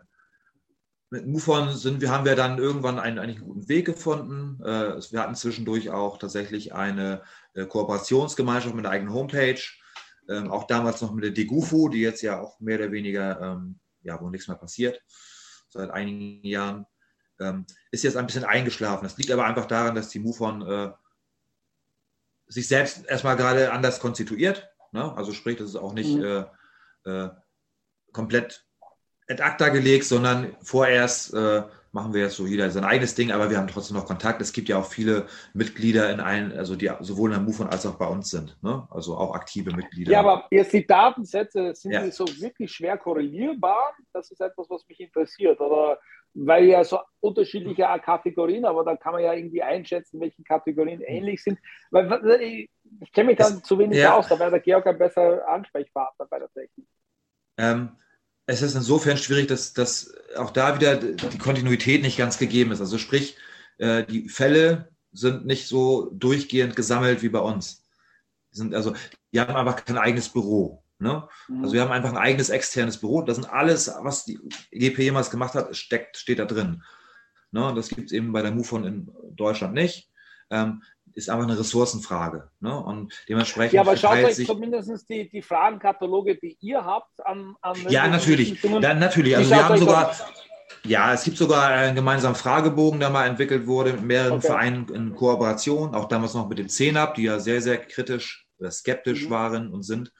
Ähm, da haben wir gemeinsam einen, einen Fragebogen erarbeitet mit, unter Mithilfe des IGPPs in Freiburg der dann auch äh, übergreifend verwendet wurde. Ne? Also um Gottes Willen, so, weit haben wir uns durchaus schon äh, synchronisiert. Ne? Also so, wenn ihr das schafft, müsste man das eigentlich von US-Militär und Intelligence Service auch erwarten können. Sollte man eigentlich, ne? Wobei ich auch ja. denke, dass die mit ihren Daten äh, innerhalb der eigenen Abteilung auch sehr, sehr äh, vorsichtig umgehen. Ne? Also soll heißen, äh, war ja schon immer so, dass die Geheimdienste untereinander auch immer so ein bisschen Konkurrenz standen und äh, sich so das Brot, äh, die Wurst auf dem Brot nicht gegönnt haben gegenseitig. Ne? Ähm. Und genau das ist auch ja, ein klar. Grund, warum ich gerade meinte, dass es ja. doch vielleicht durchgängige UFO-Forschung gibt, die aber halt noch nicht mal intern in den Geheimdiensten geteilt wird und erst recht nicht nach außen hin. Clever, ja. Ja, bleib, bleibt Spekulation. Also wenn man sich das so historisch mal anschaut, dann kann man immer sagen, immer dann, wenn, äh, wenn UFO-Forschung offiziell betrieben wurde, dann lag das daran, dass an den Machtstellen Menschen saßen, die gesagt haben, okay, dafür geben wir Geld aus. Das ist okay, ich hab, da bin da interessiert, ich sehe das als wichtig an, da gebe ich jetzt Geld. Und wenn dann äh, eine Legislaturperiode später andere Leute an der, an der gleichen Stelle waren, die gesagt haben, ich finde das alles Schwachsinn, ist das Geld wieder gestrichen worden. Man hat mal wieder ein paar Jahre Ruhe gehabt, dann kam wieder eine neue Person und sagte, nee, ich finde das schon wichtig, ich gebe wieder Geld. Und, und, so wechselte sich das über die Jahrzehnte tatsächlich regelmäßig ab zwischen, äh, wie gesagt, diesen, diesen, da haben wir das Beispiel, das Projekt Grudge, ne? das war ja, oder das äh, Robertson-Panel, auch so ein schönes Beispiel dafür. Da, die, da waren Leute an den, an den äh, entsprechenden Schaltknüppeln, die hatten keinen Bock auf das Thema, die fanden das lästig und nervig und das ging ihnen auf den Sack. Also haben sie versucht, das abzustoßen. Und später kamen dann wieder andere, ähm, die es wieder spannend fanden. Harry Reid zum Beispiel, der ehemalige Gouverneur, war ja auch eine mhm. wesentliche äh, Triebfeder hinter diesem äh, Pentagon-Projekt, das 2017 publik wurde ne, von Elizondo und so weiter und so fort. Also da war er einer der wesentlichen äh, Faktoren, die dafür gesorgt haben, dass das Pentagon überhaupt Geld springen lassen hat dafür, weil er das gefördert hat. Ne, und wenn da wieder andere Gouverneure dabei waren, die das alles kacke fanden, dann äh, wurden solche Geschichten wieder eingestampft. Das ist ein Auf und Ab bei den USA tatsächlich. Äh, was auch spannend ist und sicherlich auch nochmal äh, eine, eine spannende historische Frage wäre, also eine Polit, Polit, äh, polithistorische Frage. Ne? Ähm, ich stelle mir zum Beispiel die Frage, ob das auch immer mit gewissen mit einem gewissen Sicherheit oder Unsicherheitsgefühl zusammenhängt. Ne? Also sprich, ähm, wie, wie, sicher fühlt sich die Bevölkerung und auch, äh, ich sag mal, ähm, die Regierung gerade nach außen hin und wie unsicher fühlt sie sich? Also wann, wann ergreifen sie UFO-Forschung aus Unsicherheitsgefühl und wann stoßen sie es ab, weil sie sich sicher fühlen? Dann ist eine, mhm. eine mögliche Erklärung ist natürlich auch, dass es äh, Eindringlinge aus, aus anderen Staaten sind. Ne? Also eine, im ersten Blick kann eine UFO-Sichtung auch immer ein Eindringen aus einem anderen Staat sein, das äh, ja eine große Sicherheitsgefahr dann darstellen würde. Also wenn jetzt China mit einem geheimen Flugzeug äh, US-Territorium durchquert, dann interessiert die USA das natürlich. Und umso mehr, äh, wenn sie sich unsicher fühlen gerade, wenn irgendwie krisel, äh, kriselnde politische äh, äh, Lagen vorherrschen. Ne? Und wenn alles tutti frutti ist, dann wird man vielleicht eher darauf verzichten, UFO-Forschung zu machen, weil man die Relevanz in dem Moment nicht sieht. So meine Hypothese. Gesichert ist das nicht. Ähm, so äh, schätze ich das einfach ein. Ich glaube, das spielt alles Hand in Hand, weil natürlich der Militärkomplex daran auch verdienen will. Und ich glaube, ja. ein, ein Argument ist vielleicht etwas stärker Geld zu machen, als zu sagen, ich möchte es nach UAP suchen. Ich glaube, das wird problematisch werden. Ja, ähm, ja aber ich denke auch natürlich, äh, weil du sagst, die Zivilbevölkerung sozusagen eine gewisse Wahrnehmung von möglichen Aliens und so weiter hat, die wird ja immer schrecklicher und immer furchterregender. Es ist besser, wenn sie es wissen, dass sie rausrücken mit der Wahrheit, weil sonst interpretieren wir schon zu viel hinein und ich ja. weiß nicht, was das alles sein kann. Ja. Aber du hast vorher einmal ähm, Hestalen angesprochen in Norwegen. Ja. Dieses Phänomen finde ich ja ganz, ganz fantastisch, äh, das so ordentlich auch etwas anders ein als andere Phänomene, die wir gesichtet haben. Ja. Ähm, kannst du ein bisschen erzählen, hast du äh, Einblick, was die Norweger erforscht haben und zu welchen Konklusionen, weil die haben ja relativ auch wissenschaftlich das erforscht, genau. über Jahr, Jahrzehnte jetzt, glaube ich, schon fast. Ja. Ähm, weißt du mehr darüber? Das, ich habe mich ein bisschen mit den Thematik ja. beschäftigt, aber wissenschaftlich noch nicht. Also ähm, da gibt es sicherlich bessere Experten hier in Deutschland. Äh, ich war selbst auch noch nicht da. Ich habe mir jetzt auch mal vorgenommen, noch mal dahin zu fahren. Ich meine, äh, wohne hier in. Schleswig-Holstein, das ist ja noch ein Katzensprung nach Norwegen. Ähm, also ich war selbst noch nicht da, ich habe natürlich darüber gelesen, äh, auch mit ein paar so Kolleginnen und Kollegen gesprochen, die schon dort waren, die da auch regelmäßig äh, äh, sind und, und das Ganze mitverfolgen. Also das Spannende ist natürlich, dass die Fachhochschule in Oslo, glaube ich, ist es, hat da eine dauerhafte Überwachungsstation installiert in mhm. Hetzdalen. Um dort weißt diese, du, was sie installiert haben? Nur eine Kamera oder Ich glaube, es sind Kamerasysteme und okay. es gab noch Einzelprojekte, die noch andere Detektionsmethoden versucht haben.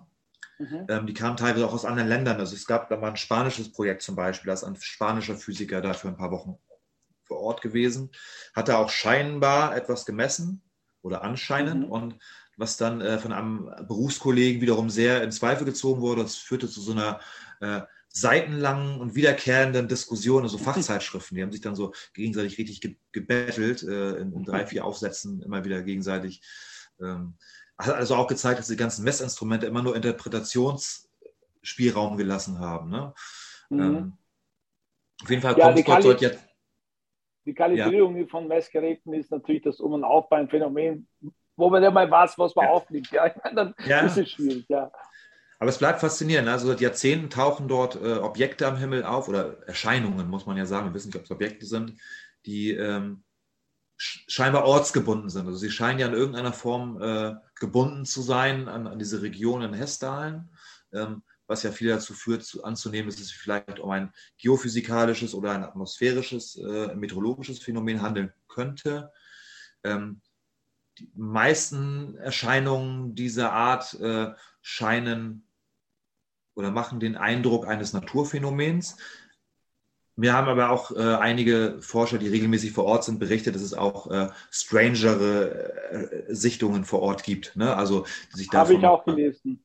Ganz ja, klar loslösen. Von, von, ja, so Dreiecke haben sie auch gesehen, glaube ja. ich. Äh, bis zu, aber jetzt die, die Lichtphänomene, gebe ich dir recht, will ich auch in der Mystik der Metrologie und, mhm. und, und irgendwelche geodynamischen Sachen hineinordnen. Ja.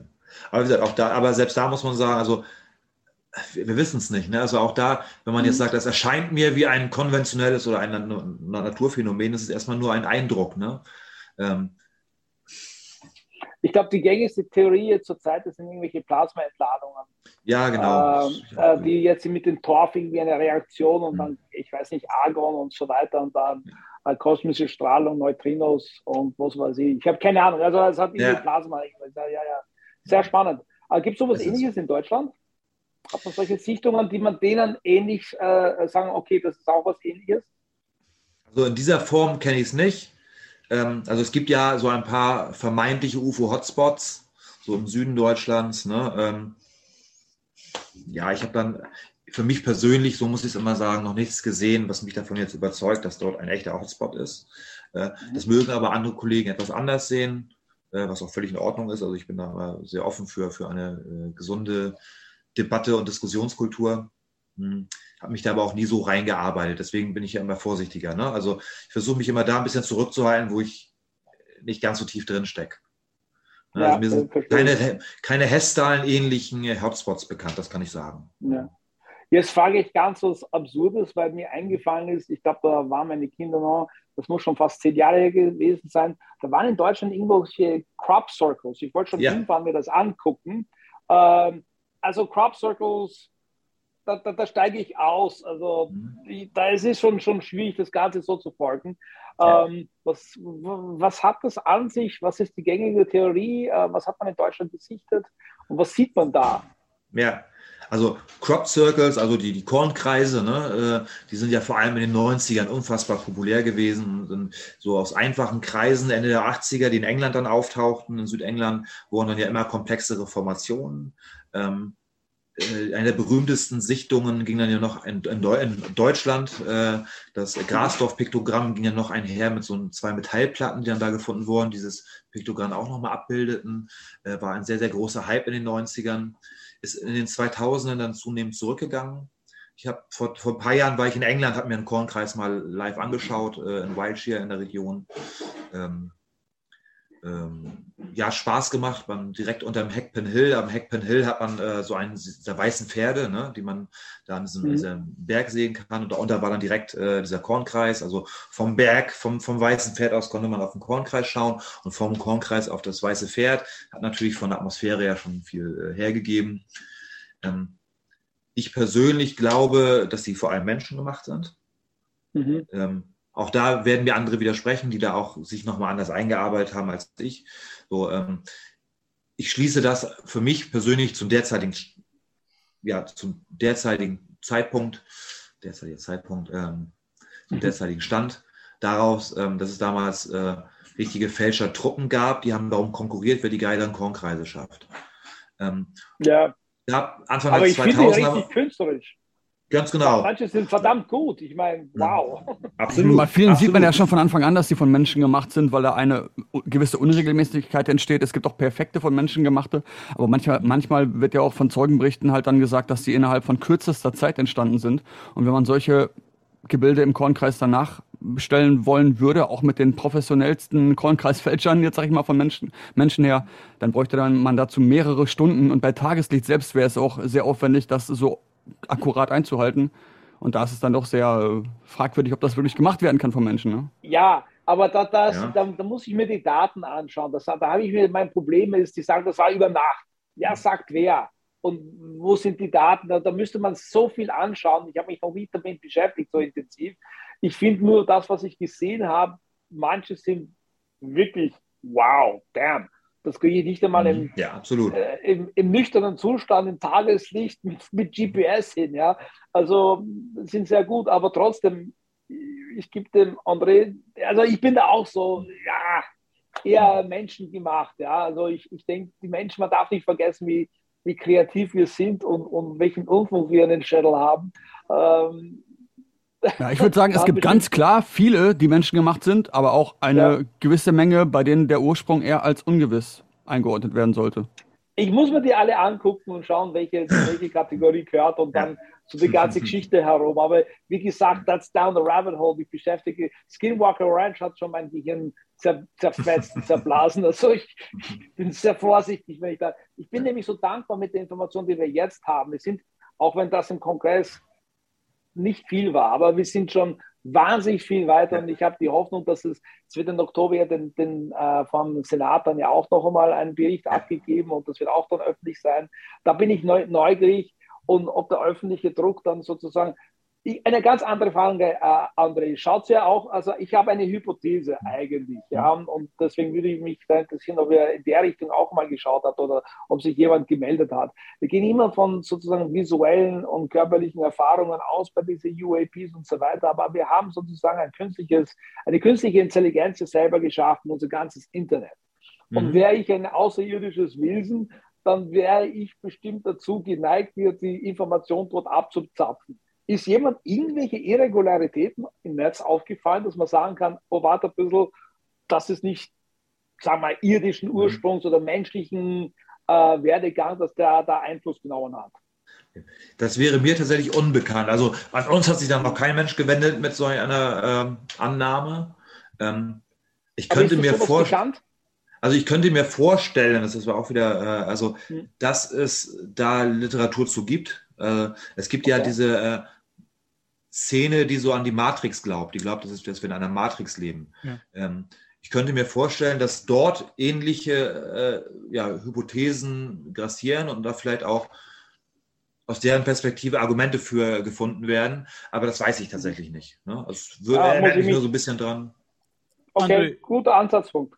André, einen Moment. Kannst du mir dafür ein konkreteres Beispiel nennen, wie du das meinst, was du da für, für Abnormalitäten irgendwie vermutest oder im, im Kopf hast? Meinst du hab, ihn ich, oder ich, ihn? Äh, Andre Rabbit Hole. Also Rabbit Hole. Das wird jetzt schwierig. Das ist das erste Mal, dass ich ein Gespräch habe mit jemandem, der seinen, sein Vornamen genauso schreibt wie ich und das ist verwirrend für mich. Also es ist wie ein Selbstgespräch.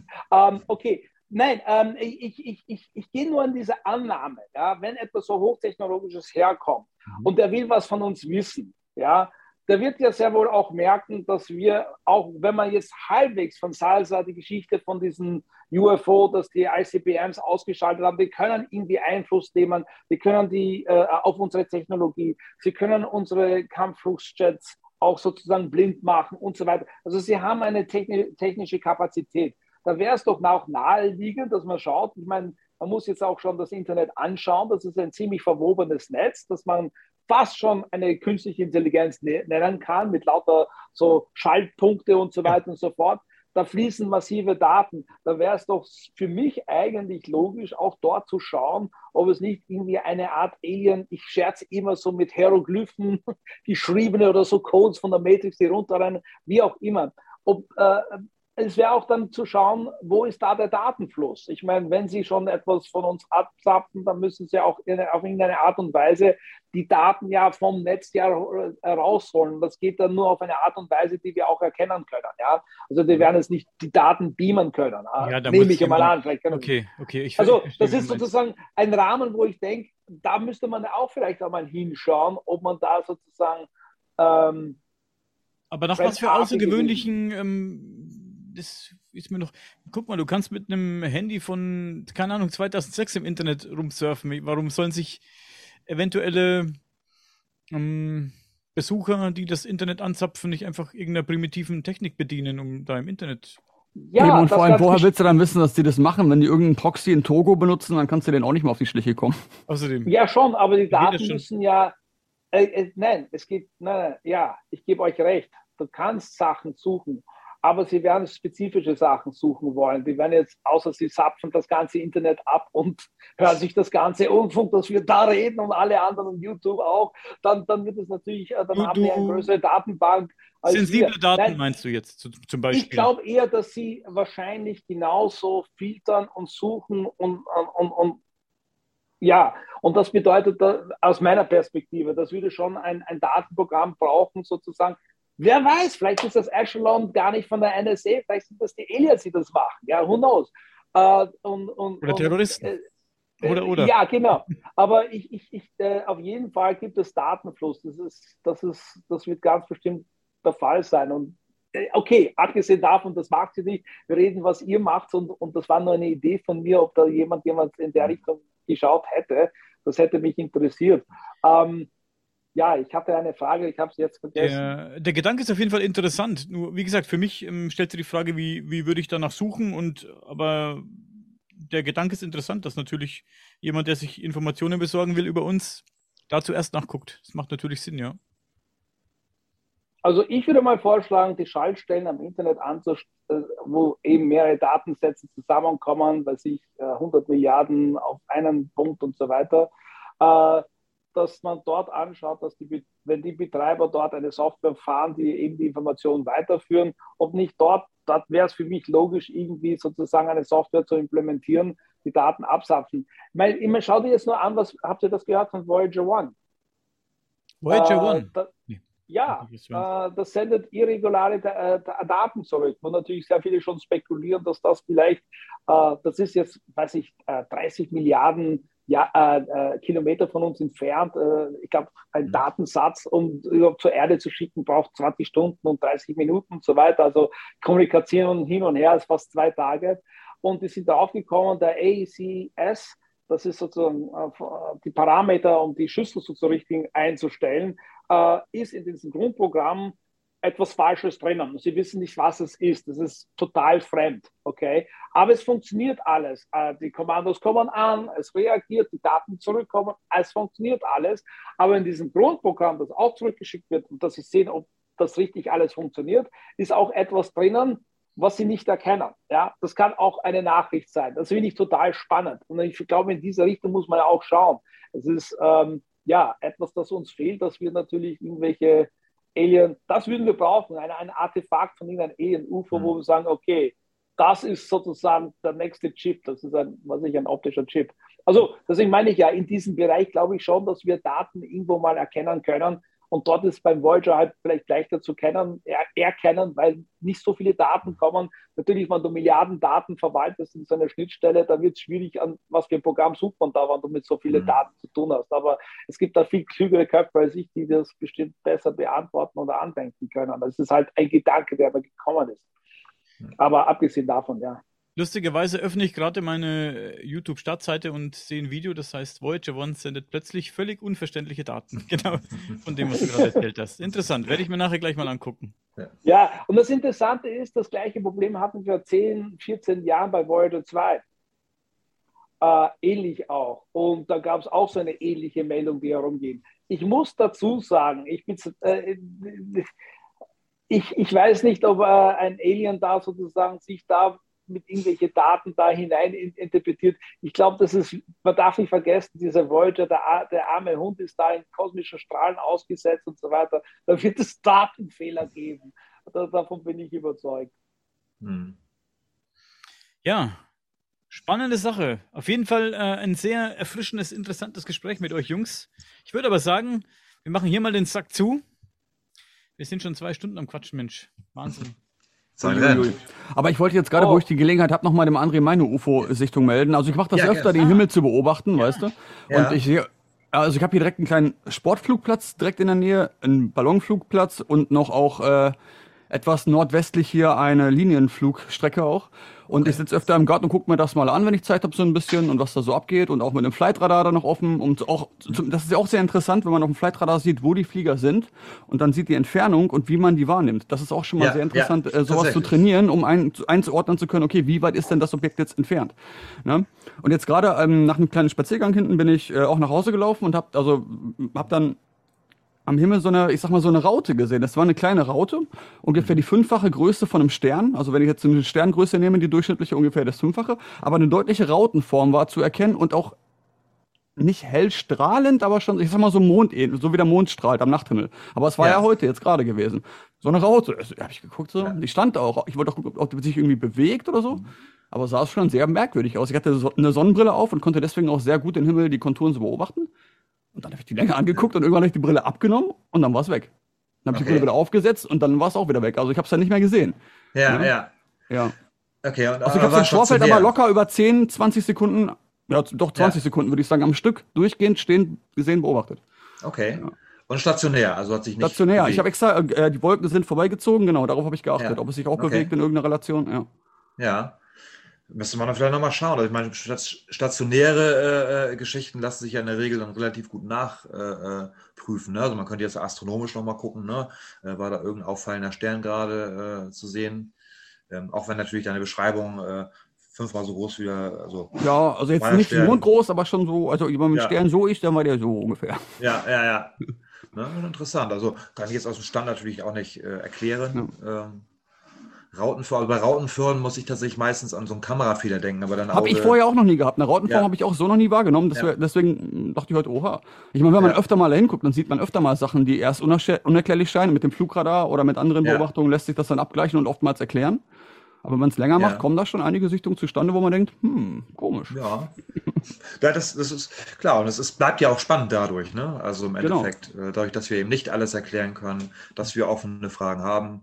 Ansonsten hätten wir alle nichts mehr zu tun. Müssen wir uns ein anderes Hobby suchen. Ne? Genau. genau.